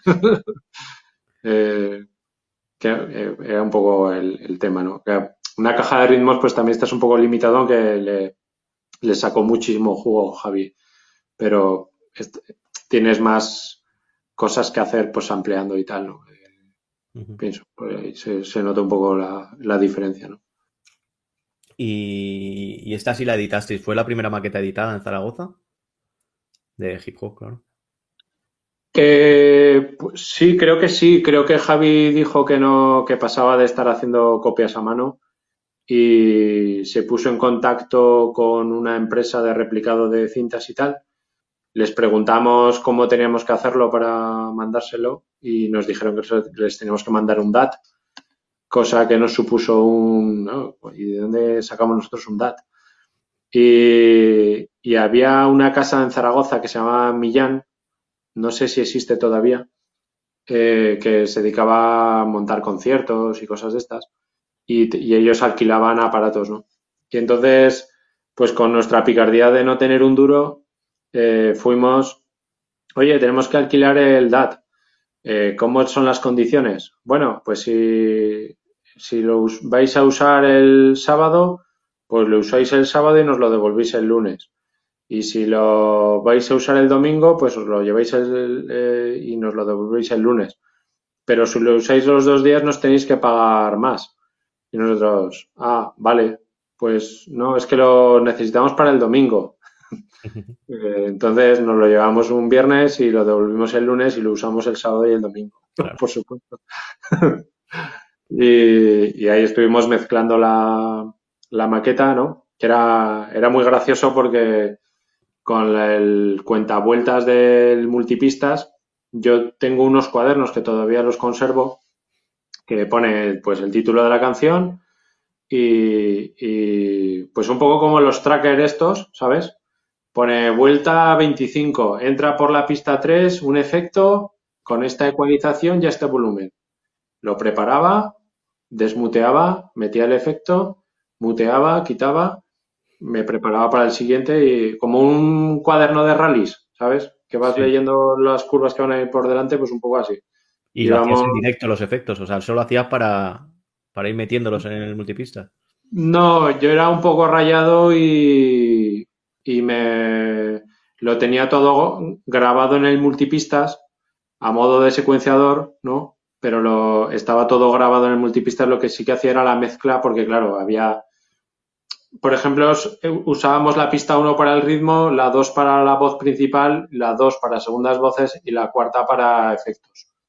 Eh, lo que pasa es que a, veces por la pista de las segundas voces iban scratching o cosas y tenías que regular la ecualización y, ah, y, un poco el audio para y el volumen para que saliese bien mezclado como nos gustaba. Entonces íbamos probando, íbamos diciendo, venga, pues a este le bajamos un poco, que luego con, me acuerdo con Jace, que estuve en su casa, que quedé con él para aprender a llevar los programas modernos de, de tal que decía, tío, esto es una gozada, porque claro, tú le pones ahí al volumen que quieres y ese volumen se queda ahí guardado ya y va él solo y lo hace y no tienes que volverte loco. Por, por ejemplo, en la maqueta de Clan, eh, me gustan grandes que había tantos efectos de audio que se iba a derecha, izquierda, tal, no sé qué eso en directo, o sea, eso ahí a mano, ¿sabes? Eh, y la verdad que quedan bastante, bastante chulos. Eh, ¿Cuántas copias sacasteis de esto? Porque esto sí que se puede saber, ¿no? Porque al ser editadas. Esto, Javi me dijo que me iba a pagar X, no me acuerdo cuánto fue, no tengo ni pajolera idea, no, no, no me acuerdo y él le entregó el DAT a la empresa que hacía las copias y sacó las copias y ya está. Pero no sabes cuántas copias sacó. No lo sé. No sé cuántas fueron. De hecho, hablando de esto un día con Rumba, me parece, me dijo, hostia, y eso está en DAT. Y yo, sí, dice, buah, el jabato, a saber dónde está el DAT ese. ¿Sabes? Eh, eh, porque luego no sé cómo, creo que hicimos una, o sea, hicimos dos copias de ese máster. O incluso puede ser que lo mezclamos dos veces idéntico, o lo más, sí, idéntico porque íbamos con el cuaderno. Y hicimos una copia para dársela a la empresa que duplicaba las cintas y otra nos la quedamos para nosotros. Yo creo, creo que no, que no teníamos dos DAT para hacer una copia del DAT de uno a otro, ¿sabes? Ya. y de eh, hecho, Fíjate, el DAT, me parece que fuimos a comprarlo al corte inglés porque no había ningún otro sitio que vendiese una cinta de DAT en la ciudad. Yo me acuerdo de eso, de esa época, que todo el mundo lo que quería algo más profesional o que te pedían algún requisito para alguna cosa un poco más allá era DAT, DAT, DAT, DAT. Y luego mira. Sí, mira, hicimos un super concierto en una discoteca que se llama Torre Luna, que fue la única vez que pisé yo esa discoteca porque yo no iba a discotecas. Eh, hicimos un pedazo concierto de la Virgen allí. Eh, que, tío, ahí te digo de verdad, eh, DJC, no sé si te suena. Sí, sí, claro. pues es que este tío fue el que organizaba, hacía y deshacía todo de la Zaragoza Zulu. Y a ese concierto, tío, vino la puta OPP venían los tíos en DAT. ese es el que está en, el Zaragoza Zulu, en la VHS, que sale también la gente de Barcelona, Capi, sale mucho muchacho con la OPP, ¿no? ¿Puede ser? Puede ser, sí. Sí, porque es algo allí. Ahí nosotros estábamos con bastante lío porque nos teníamos que ocupar de la seguridad, de quién iba ahora, ahora, ahora te toca a ti, ¿sabes? Eh, me acuerdo que que nos faltaban un dineral para, para quedarnos a cero, pero un dineral. Y saltaron la valla unos tíos y salimos todos allí a partirnos la cara, ¿no? Y nosotros, tío, no sé qué. Y nos empezaron, joder, es que lo hacéis todo por el dinero. Y nosotros, a ver, tío, danos, no sé si nos faltaban 100.000 pesetas, tío, pero 100.000 pesetas para unos putos críos era un dineral. Y, y le dijimos, mira, danos 100.000 pesetas y abrimos las puertas que entre todo el mundo. No queríamos ganar dinero, queríamos hacer el concierto, ¿sabes? Y le, y le pagamos, claro, la puta OPP venían de Palma de Mallorca, tío, que era una movida traerlos porque tenían que venir en ferry o en avión o lo que sea. Y, y era pasta. Y nosotros les pagamos a todos, tío, pero me acuerdo que estaba el DJC allí diciendo, joder, macho, ahora cómo les digo yo a los técnicos de sonido que no les vamos a pagar. Fue así, ¿eh? O sea... Algo de eso contó el DJ Potas también. No quiso profundizar, pero como que ahí se acabó un poco también la Zaragoza Zulu y todo, ¿no? Por movidas de, dinero, no sé qué. No sé, no sé. Pero sí Siempre el puto dinero, tío, eh, jode todo, ¿no? Eh, pero la... Aquello, tío, te digo que hablando años después, que di un concierto eh, ya está Reggae en la, en la Diputación General de Aragón y vino el hermano L, eh, le dije a mi colega Cartillo, tío, preséntame lo que lo quiero conocer. Pues nos conocíamos de aquella de hace muchísimos años, pero de refilón, ¿no? Y luego coincidimos en muchas actuaciones, en el Festimaz y en muchos sitios así, pero éramos unos panolis, ¿no? Y no nos, no nos relacionábamos mucho. Pero entonces hablé con él tal y me decía, me dijo eso, que él iba con los trackers y venían en DAT, tío, pero los técnicos de sonido del concierto, hostia, tío, cómo sonaba eso. Me acuerdo que me dio mucha rabia porque yo en esa época odiaba muchísimo a los 40 principales. Eh, me parece que como todo rapero que se preciase en esa época. Eso nos lo inculcaron los, las maquetas. Y, y, la, y se supone que el Aaron MC eh, Hostia, tío, no me acuerdo cómo se llama. Había un tío que hacía un programa de radio en Radio Zaragoza, cuando desconectaban del Nacional, que ponía el. Hostia, tío, me ha venido así el refirón del nombre, pero no me acuerdo ahora. Que yo lo oía mucho, tío, porque era eh, Laron MC y en una radio marginal ilegal total que se llama Radio Mai. Y el tío este en 40 principales, pero cuando desconectaban del Nacional y hacían lo que le, ese pequeño programa que ponía lo que le daba la gana y el tío a veces te chupabas el programa y te tragabas cosas de, de grupos de estos de las novias y cosas así muy tal. Eh, y, y, de vez en cuando pues oías una de rap, ¿no? Ahí y, la, y, la, y te la grababas, ¿no? Eh, me acuerdo que, alguna vez hasta le llamé por teléfono. Pues Laron MC le gustaba mucho esas movidas de meterse, que luego, de, luego se metió en la tele y luego hizo un programa nacional de música y tal, ¿no? Pero le gustaba meterse en estas movidas así muy mainstream, que se llaman ahora, ¿no?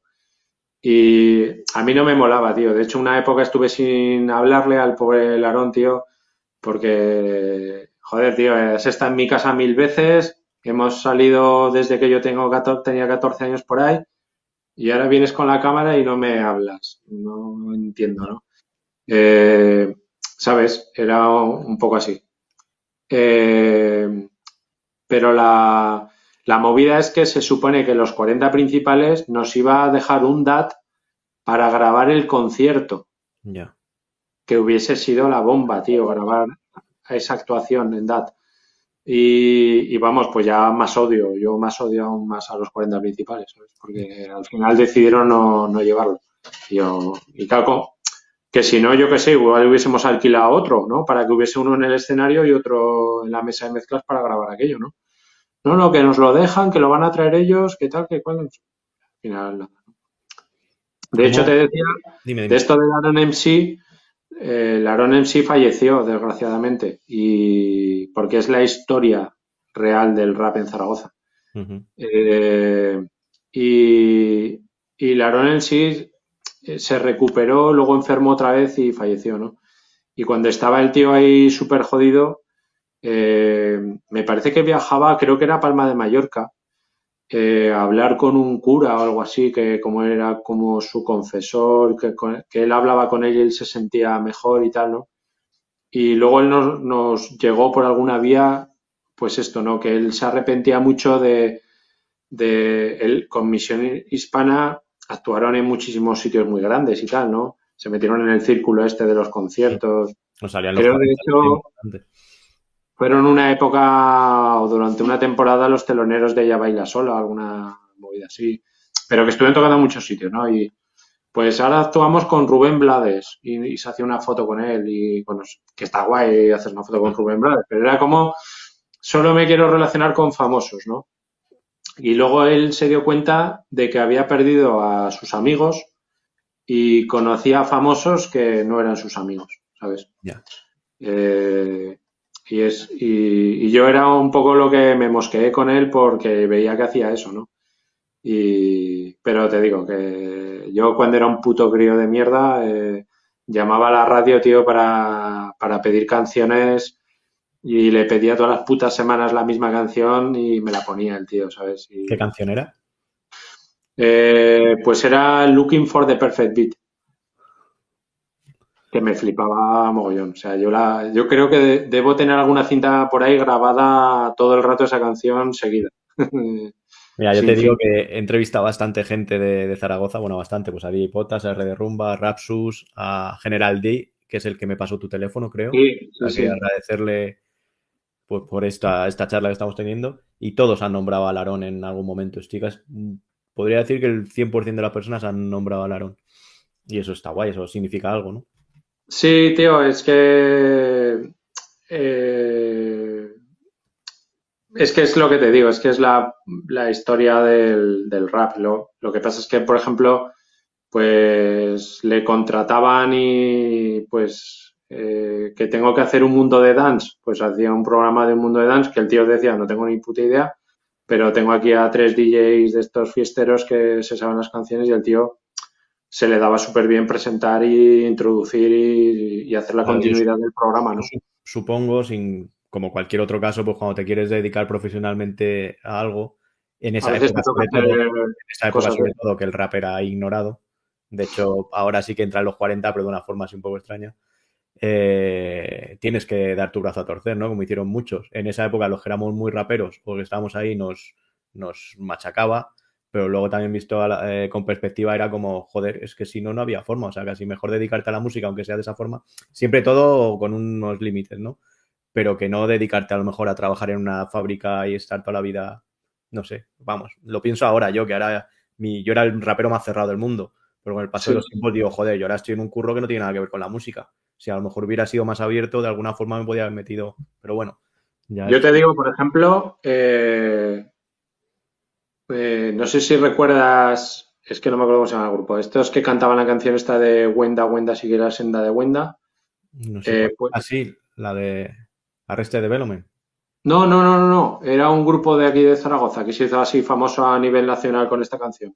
No sé cuál. Eh, digamos que ese grupo era eh, se partió por la mitad y salió ese grupo y salió Misión Hispana, ¿vale? Eh, y, incorporaron a Larón y, después al otro MC y a la chica esta. Eh, pues la novia del cantante de ese grupo eh, la pusieron de directora en una emisora de radio aquí en Zaragoza y, y Laron MC se metió allí a hacer el programa que hacía en Radio Mai, pero con más medios, con más tocho, más tal, ¿no? Y yo lo vi ahí a saco, ¿no? Y claro, yo ya había hecho la maqueta de Clan y esto y la gente flipaba, ¿no? Con lo que habíamos hecho. Y me acuerdo que llamaba yo ahí para intervenir, eh, porque hacían... Estaba guay, tío, porque Laron MC con el rap, pero es que eh, toda la gente que, que tenía ahí grupos de lo suyo, de rock, de no sé qué, de lo que sea, ¿no? Tenía su, espacio para hacer su programa de radio allí. Entonces, claro, era el tío más tocho de la ciudad, de su género, hacía un programa en esa radio, ¿no? Pues Laron MC me llamó, eh, Ricardo, vente a trabajar a la radio esta, que te, que, que vas a ser técnico de esta radio. Así, ¿sabes? Y llegué allí, hola, buenas, ¿qué? Yo hago esto, venga, a currar. Y nadie, te digo, lo mismo, a mí nadie me había enseñado a... Yo llegué allí y ya sabía cómo iban las cosas. Claro. ¿sabes? Me acuerdo que había una, una periodista que estaba haciendo ahí un programa de las fiestas de, de la zona, un poco de agenda y tal, no sé qué. Y, y las ya sabes la radio que están todo el rato ahí para la entradilla y tal, no sé qué. Y yo ya sale la tía, el primer programa que hacía con ella, y me dice, hostia, tío, es que ni tenía que levantar la mano. Ya, ¿sabes? Ya me cogías tú ahí. Claro, acostumbraba a los temas de hip hop que tenías que estar ahí tocando. Claro, digo, so- solo hay que tocar una tecla, esto está chupado. Eh, cuando sacasteis esta maqueta, que esto ya sí que fue. Bueno, primero, ¿cómo hacías los directos? ¿Ibas tú en los directos de, de KCO y de Clan? Bueno, sobre todo de KCO porque ya estamos aquí, pero ¿eras tú el que estabas de DJ? Eh, sí, claro, en la, digamos, en la primera época de Clan y la primera de KCO, yo era el que llevaba todos los aparatos en el coche y ¿Cómo hacías los directos? ¿Con plato solo? No. nos llevábamos, no, no, nos llevábamos todo.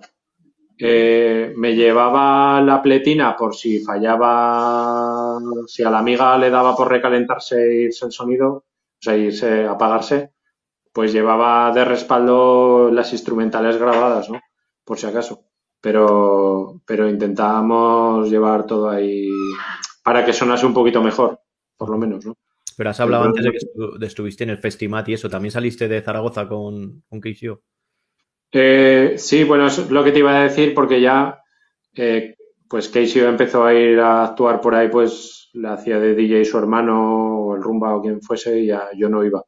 Pero cuando, cuando le llamaron para actuar en el festival, me dijo Javi, eh, tío, vente a este concierto que va a ser una pasada, eh, que va a molar mucho, ¿no? Eh, que es muy tocho, tío. Es la primera vez, a ver, yo qué sé, habíamos ido a actuar a Pamplona, a muchos sitios, ¿no? Yo Pero recuerdo no. a, KCO, que creo que iba con violadores en Consulado, en Madrid, en una discoteca que se llamaba Consulado, en el centro. Sí, yo, yo ahí no. Fue antes, no yo creo que el Festimat, o por ahí.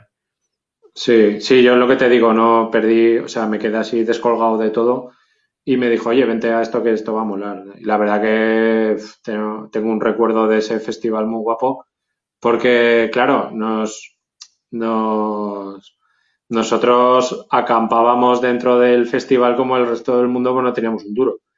Eh, y me acuerdo que nos fuimos al, campo que había al lado, fuimos una pandilla brutal de gente, ¿sabes? Eh, mira, para que te hagas una idea, eh, iba Francesc, Francesc Tamarite, eh, Dimecres, Far the Face. Joder. Ese, ¿no? eh, eh, Fran, Fran fue el primero que, que me encanta este tío, o sea, me flipa, pero muchísimo. Eh, iba el tío con una cámara, él estaba haciendo imagen y sonido. Eh, y el tío iba con una cámara sin carrete, todo el camino a la ida y a la vuelta, tirándose por el suelo delante nuestro, haciendo como de fotógrafo, y nosotros íbamos ahí como de, haciendo el imbécil, ahí como de estrellas, ¿no? Eh, la risa, tío. O sea, ojalá hubiese tenido carrete, tío. O sea, hubiese Sí, salido una foto.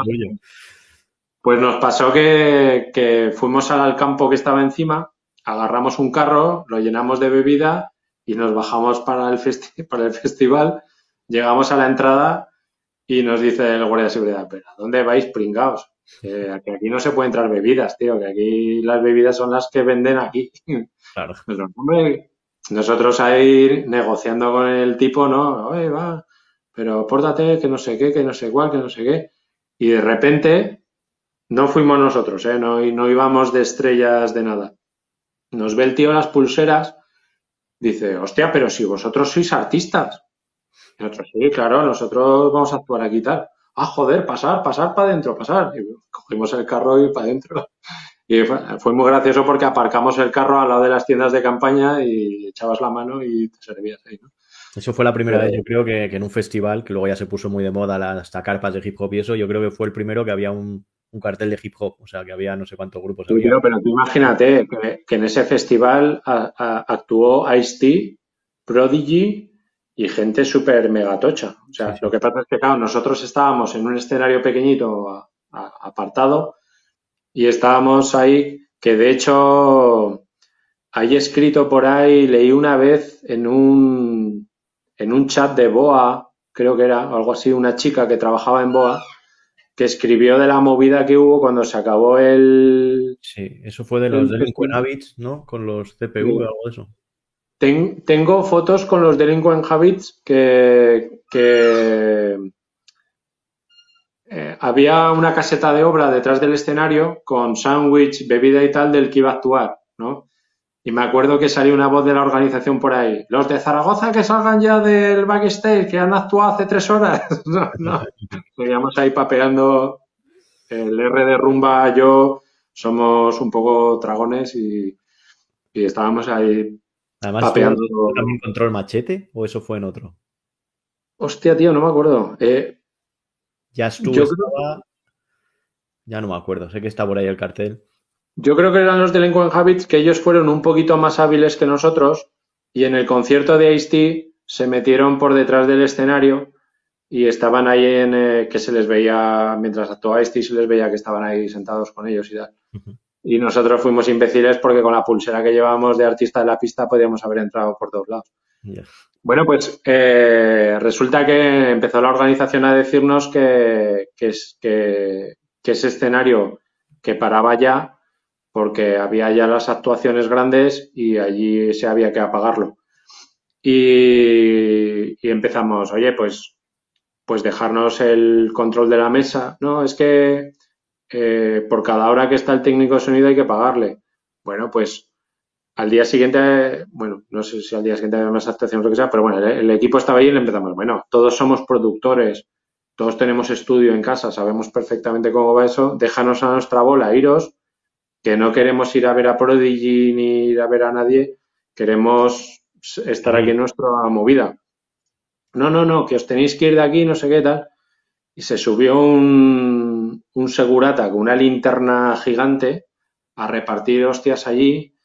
Le empezaron a caer puñetazos por todos lados, empezaron a volar las vallas por los aires y, y me dijo Javi, eh, vámonos a cobrar y nos fuimos, entramos a las casetas donde tenían todo el dinero y tal, pues imagínate, todo pasta llena allí de mega festival. Entramos ahí, oye, que soy Casey o tal, que venimos a cobrar esto y tal, no sé qué. Ah, sí, sí, vale, tal. Mira, aquí está tu sobre, no sé qué. Oye, ¿habéis oído algo de un follón en eh, lo del rap? No, no, venimos de allí, no, no hemos oído nada, ¿sabes? pillamos la pasta y nos largamos, ¿no? Y ya, eh, tuvimos, que ir a ver a Prodigy o a no sé quién. Porque el escenario de rap eh, quedó arrasado. Eh, con este trabajo, que este sí recuerdo a gente, o algunos me han contado de que viajaron a Zaragoza para conseguir la maqueta y todo, o sea, exclusivo para que no sé si quedaban contigo, con Javi, con quien sea, y les pasaba la maqueta. ¿Os llegaron a ofrecer un contrato, sobre todo a Javi, pero tú en ese estabas ahí metido también. Un contrato a alguna multinacional, como siempre se ha, se ha hablado, pero no sé. Sí, el. Pequeño, porque en esa época un sello ya era una cosa muy grande, claro. Llamó el Albert Pla, llamó a Javi y Javi se fue a. Creo que tenía un estudio en un tráiler en mitad del campo o algo así. Y estuvo compartiendo ahí unos días con ellos y tal, no sé qué y le estuvieron diciendo pues todas las mierdas estas de las multinacionales y todas estas movidas que, básicamente te robaban. Y yo creo que de la gente del Rapid Madrid y todo esto nos había llegado alguna información de pues que se habían quedado con todos sus derechos y todas estas bueno claro estaba grabó en el rap de aquí grabó Misión Imposible y, y, claro ellos nos contaron de primera mano pues todas las guarradas que les habían hecho y tal ¿no? Y entonces Javi pues estaba un poco con la movida esa en la cabeza de, que si venía una gente de estas, ¿qué pasas? a 33 de ellos, ¿no? Y apareció un mega tío de estos de la multinacional allí a ofrecerle lo que quisiera y más a su casa y le dijo que no. le dijo que no porque el Albert Plan le había dicho que no y luego el Albert Plan le dijo, pero tío, pero que ese tío te hubiese dado lo que hubieses querido. Bueno, pues ya le he dicho que no. Pues, y, ahí se quedó la cosa. Pero ya no, ya no tenía yo mucho contacto con, Javi. Vale, pues cuéntanos eso, ya que Eh, ¿Hiciste algo más en la música? ¿Lo dejaste todo? ¿Por qué lo dejaste? Cuéntanos tú cómo te separaste un poco de todo eso.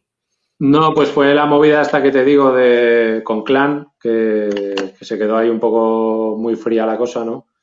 Eh, yo lo había hecho todo con mucho corazón. Eh, lo que te decía antes, que lo hacíamos para nosotros.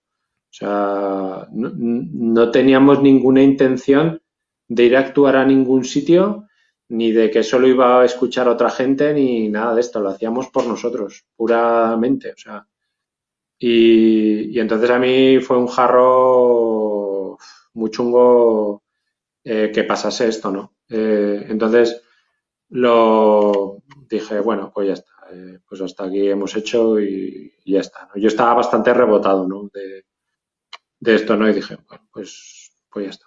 Y sí que te digo que, que pude haber sido el productor de Cloaca Company, eh, porque poniéndoles ellos un poco los cuernos a Jace, vinieron a mi casa a buscarme eh, para que les grabase la maqueta o disco de lo que iba a ser eh, Perso Municiones. ¿no? Me hubiese encantado porque estaba la canción de Pijama de, de Dimecres, que me encanta esa canción, yo creo que es de las mejores del rap en español, tío, me, flipa muchísimo. Eh, de hecho, tenía la maqueta y luego cuando hicieron la versión del disco cambiaba un poquito algunas frases y alguna cosa. Y no me molaba, tío, me molaba la originalidad de la, con lo mismo que me había pasado con Javi, que le dije, no, no, vamos a grabar esto que está de puta madre, pero vamos a grabarlo bien y ya está. Si está genial, no hay que cambiar nada. Mm. Pues me pasaba un poco lo mismo con eso, ¿no?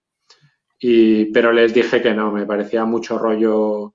Había vendido yo, a ver, me tenía que comprar otro multipistas y tal, ¿no? Pero me, no me apetecía meterme otra vez en la movida. Y más un poco poniéndole los cuernos a Jace, ¿no? Eh, eh, Luego se fueron con él, lo grabaron con él y, creo que hicieron lo mejor porque Jace Macho, sí. Eh, pedazo producción que hizo y, es un pedazo de talento. Pero, pero, pero, no sé. luego, eh, cosas que cuenta Rapsus Clay que le pide a la gente que colabore con él y que haga cosas con él, ya siendo él súper famoso. Eh, es verdad porque a mí me lo, a mí me lo ha propuesto. A mí me vino y me dijo, Ricardo, quiero que, hagamos este tal. Bueno, de hecho, mm, eh, tuvimos un conato de grupo, nos empezó a dar mucho por el reggae con eh, Alfonsón, que es el DJ de Rapsus Clay, eh, con Rapsus, con Carti, con Napoleón, eh, hicimos un, conato de grupo que desgraciadamente acabó antes de empezar, pero eh, íbamos, digamos, a los conciertos de Rapsus Clay y de, y de Cloaca Company y bueno, y los de y los de Ya está, eh, el grupete de amigos estuvimos haciendo, o sea, yo he ido al festival no sé cuántas veces de, de conductor o de acompañante o llámalo X, eh, mogollón de veces porque seguía yéndome con ellos por ahí de concierto y por ahí, ¿sabes? Eh, y nos lo pasábamos súper bien. Pero claro, yo era ya el desconocido, nadie sabía quién era. Mira, una, una vez una vez me fui a actuar con Violadores del Verso a, San Sebastián y nos pusimos cieguísimos ahí el, nano y yo. Mientras estos actuaban, nosotros en la barra nos dijeron que, todo lo que quisiéramos y nos vivimos media barra. Y a, y a la salida un chaval me reconoció y, y estuvimos allí cantando canciones de clan y tal ahí tres horas más después del concierto. Me acuerdo que llevaba yo una camiseta de clan, porque hicimos camisetas de clan. Y le, me la quité y se la regalé. Y dije, oh, tío, de puta madre, macho. No sé quién es, tío, una pena. Eh. Pero un chaval súper majete y tal, estuvimos ahí cantando las canciones de clan y tal. Muy guapo ese viaje, tío. eh, aunque no llegaste a grabar nada, ¿has seguido haciendo música como hobby o como algo o tampoco? No, no, no, ya aquello fue los últimos conatos que, lo que te digo, con el grupo así, con el Alfonso y esto que, que estuvimos en, en un pueblo de La Rioja, tío, que cómo nos quisieron ahí, tío, nos querían más que en nuestra casa. Me acuerdo que de ahí nos fuimos a actuar a Santander y nos estuvo persiguiendo la Guardia Civil y no sé qué, y dijimos, ¿por qué no nos volvemos al pueblo este de La Rioja, tío, que ahí nos quieren mogollón, ¿sabes? Eh, eh, pero estuvimos allí haciendo, en ese pueblo de La Rioja hacían un festival de reggae, pero hacían una fiesta unos meses antes de pre, de pre-fiesta, ¿sabes? Y estuvimos actuando allí y la verdad que, vamos, nos, nos cuidaron, nos quisieron, vamos, salimos encantadísimos de allí. Eh, una pregunta que te, a lo mejor te tenía que haber hecho antes. En la época esta de las maquetas y tal, que, que todo el mundo hacía maquetas en, bueno, en todo el mundo me refiero a todas las ciudades y demás, ¿qué grupos de fuera de Zaragoza te molaban de la época maquetera? Pues yo creo que siete notas, siete colores, tío. Que además en alguna en alguna canción metimos alguna algún guiño a ellos. Mm. Eh, eh, bueno, guiño del todo porque metimos ahí, mira el piloto, cómo te pilota, y seguía luego la canción. Eh, mucho muchacho, yo, macho, hostia, eh, la canción del perro verde o de. ¿cómo tiene de los lunes, difícil como un lunes por la mañana y. Y, de, y, lo de. Sangre roja, venas azules, entra tú mismo a ver si lo descubres. Sí, Eso era, increíble. Incluso tenía una que era como Raga, que cantaba tu leche, que era alucinante también como lo hacía todo. A ver si detrás de él, a ver si también, supongo que también caerá.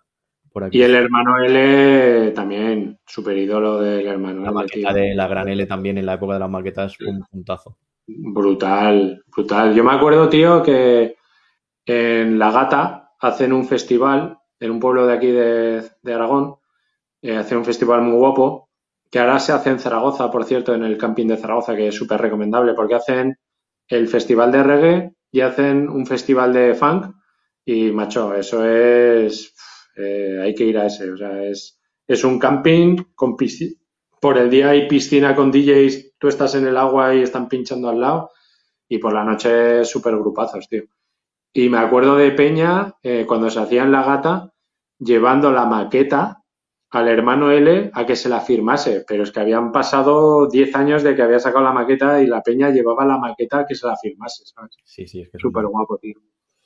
Eh, otra pregunta ya para ir terminando. Eh, ¿Alguna vez has pensado o te lo ha propuesto Javi o alguien en sacar la maqueta en mejor calidad y publicarla en Spotify, en reeditarla, no sé? Eh, sobre todo cuando veo por el Wallapop que venden copias a 400 y a 600 euros. Sí. me sobraban algunas.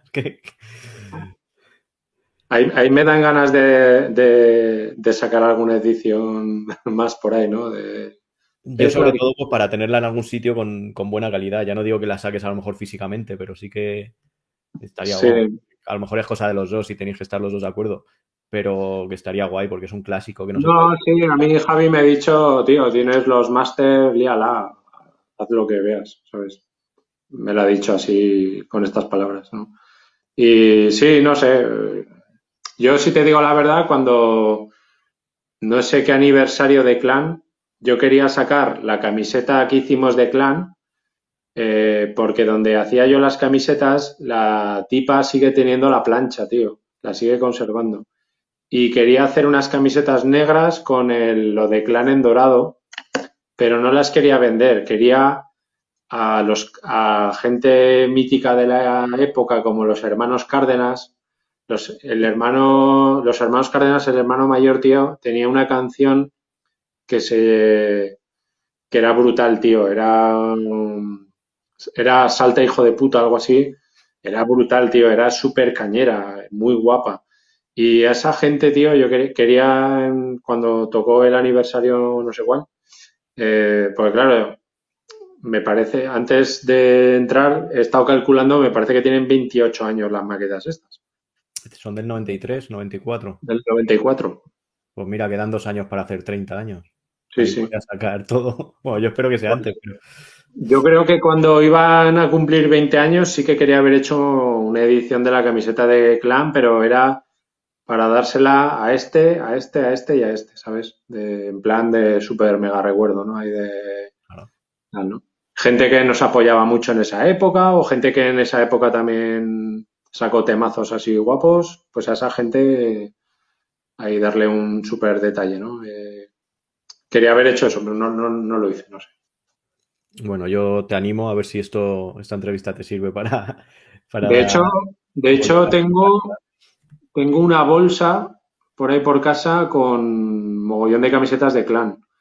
Que hicimos camisetas y se vendieron en el concierto del De Vicio, eh, pero las que sobraron luego cuando se rompió el grupo y eso, pues ahí se quedaron. Y las tengo ahí con cariño, pero como camisetas tengo, viejunas. como tengo tu WhatsApp, de vez en cuando te tiraré a ver si te pillo un día flojo y, y te consigo algo. Eh, nada, yo quería terminar ya con esto. Eh, un par de preguntas más y terminamos. Y si quieres, bueno, mira, vamos a ver las fotos esas que me mandaste, si quieres, y la, para que la gente vea cómo era todo eso en, en vista. A ver, cuéntame un poco, voy a ponerlo un poco más grande, a ver si puedo. Esta foto, ¿la ves tú? ¿Sabes cuál es? Sí, sí, sí. Es- es- esta yo creo que me la mandó Javi hace no mucho. Eh, esto es eh, la segunda ubicación de Radio Mai. eh, eh, y estos son arriba a la izquierda de rojo el hermano Brutal, el hermano de Javi, siguiendo con la camiseta de clan precisamente, ese soy yo. Eh, ay, que no me sale el nombre. Stan, el Stan. Stan, Que ahora es- me suena bastante de que lo he, le he oído, leído. Pues es que Stan era de la... Bueno, de hecho estaba en el grupo con Lírico y con Brutal. Pero bueno, su madre era un poco estricta y, y él es ingeniero ahora y pues le, le llevó por un mejor camino que a nosotros y le hizo estudiar.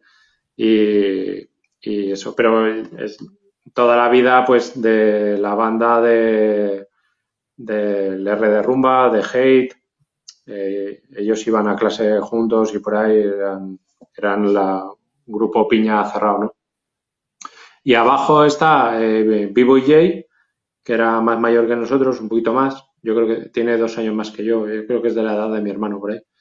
Y al lado, pues, un joven KCO. Vale, voy a poner la otra, a ver. Ahí el el Stan y yo ahí parecemos medio chinos. Tenemos los dos los ojos rasgados. Bueno, aquí yo puedo decir quiénes son los dos primeros de abajo y de arriba, que es Larón, ¿no? Y abajo supongo que es el DJ Potas. Eh, sí, abajo está DJ Potas y el otro soy yo, aunque no lo parezca. Que aquí pues yo no sé cuántos años tendría, pero Y es lo que Pues te dije yo, que en esta sí que parecías, comparado con Sí, Larón, no te- parecías un niño, vamos. sí, sí, si no tenía 14 años tenía 16, como mucho, mucho, mucho, mucho. Y por arriba, eh, mi hermano Vázquez con la gorra roja, Sí. eh, Luis. eh, esto era nuestra pandilla, eran los que salíamos por ahí los fines de semana, ¿no? Eh, luego está Sofía. eh, bueno, Luis Sánchez, quiero decir. eh, este chico estuvo trabajando también en Linacero. Este tío, antes de trabajar en Linacero, había comprado medio Linacero. Porque este tío tenía discos en su casa, lo que no te puedes imaginar y más. Y en esa época, este tío, lo mismo era súper fan de Michael Jackson, pero tenía en su casa todos los discos de Run DMC, de Public Enemy. Este tío vive la música. O sea, este tío desde hace muchísimos años tenía todo lo que te puedes imaginar en disco. Y luego, pues lo que le faltaba, se metió a trabajar ahí en Linacero, ¿sabes?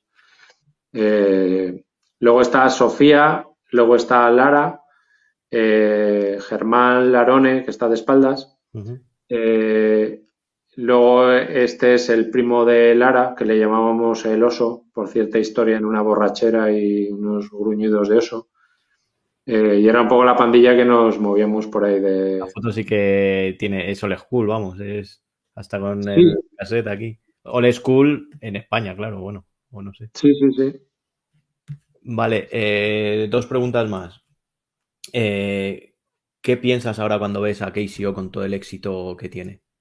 O sea, a dónde ha llegado que es alucinante. Yo siempre lo pienso. Yo el día que, que le vi en el Wizzing Center aquí en Madrid y miraba hacia alrededor y estaba hasta arriba, y yo que le he visto eso en consulado, en alguna jam, decía, madre mía, y además es que tiene en una entrevista que le hicieron, o no, en una letra creo que dice, yo no aspiro a llenar estadios, ¿no? se lo repitió a todo el mundo que me conoce, yo creo. Y verle ahí mirando un estadio, pero no solo uno, sino por, y no solo en España, sino por todos lados, es como, joder, colegas. Todo el mundo sabía que algo tenía, ¿no? Ese chaval, porque desde el principio era, fue un niño prodigio. Eh, dentro del rap, a lo mejor no lo consideramos así porque éramos todos muy pequeños, pero sí que fue un niño prodigio. ¿Y tú qué piensas cuando ha llegado a, lo más alto? Vamos, creo que no se puede llegar. Sí, por lo que te decía antes, yo siento orgullo, yo para mí es mi pupilo. Eh, yo siento eso. O sea, siento que, que, pues gracias a estar mamando ahí de mi casa de presión y de tal, él evolucionó y, petó a lo que es hoy. Eh, pienso, es mucho orgullo, muy contento por él, muy, muy contento. Y, y que se lo ha trabajado, o W también, igual que se han trabajado, digo, que se han metido unas curradas que, que saber tanto de música que saben, pues a base de comprar y comprar y comprar y comprar discos y buscar y buscar y buscar y meterle miles de horas, ¿no? Esto es un poco como lo que dicen de los eh, gimnastas o la gente que se especializa mucho en algo, ¿no? Que dicen que para ser muy bueno en algo, medalla de oro, que tienes que haber metido por lo menos 10.000 horas, creo que dicen y, si quieres ser más, más, ¿no? Pues esta gente ha hecho eso. Eh, esta gente si han sido algo, han sido porque se lo han currado a muerte. O sea, y, y pues Javi, pues lo mismo. Yo estuvimos, iban a hacer un concierto aquí en la sala multiusos, se les quedó pequeña, alquilaron el Príncipe Felipe y lo llenaron dos días. Eh, pues como lo que me decías tú, ¿no? Del pues una brutalidad, tío, y que, y que la mayor parte de la gira del círculo que colgase en el no hay entradas, ¿sabes? Me parece bárbaro, exagerado y, una pasada, ¿no? Eh, que, pues el ansia que tenía yo que si escuchas el rap en algún bar, que yo pudiese estar en el bar de sábado y hubiese rap, pues lo hemos conseguido. Pues está guay. Pues nada, si, si Javi, si Casey ve esta entrevista, pues a ver si un día se pasa por aquí, que estaría guay también hablar con él. Que yo no soy la resistencia, ni broncano, ni, ni carne cruda, ni nada, pero creo que, que, también está guay recordar su historia, que poca gente supongo que, que se la ha preguntado como, bueno, da igual, que, que él haga lo que quiera, pero a mí me encantaría. Y nada, la pregunta que hago también a todos, la última pregunta que hago a todos, ¿qué es lo mejor y lo peor que te ha dado el hip hop? Pues a mí lo mejor todo. Eh, yo soy yo por, lo, por el rap que hice, tío. Eh, como decías tú antes, el, eh, tendía un poco igual a la depresión, tío. A mí me gustaban músicas alegres para estar yo más entero. Y, y a mí haber producido esas maquetas, que yo les considero discos, no las considero maquetas. O sea, yo creo que eh, las hacíamos con tanta fuerza y potencia que si hubiésemos tenido un poquito más de medios, hubiesen sido discos, ¿no? Eh, porque creo que la calidad y lo que se hacía allí lo merecía, ¿no?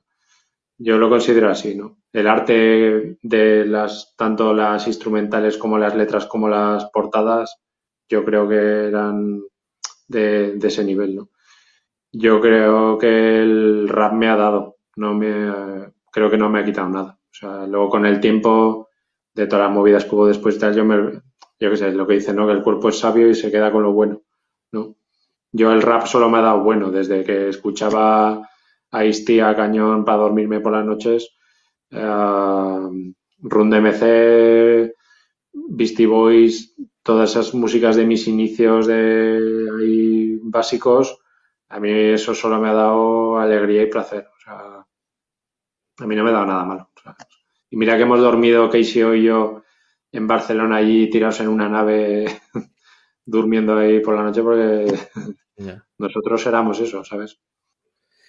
Pues nada, pues desde aquí animarte que algún día publiques todos tus secretos que tienes por ahí en, en DAT, en multipistas y lo que sea.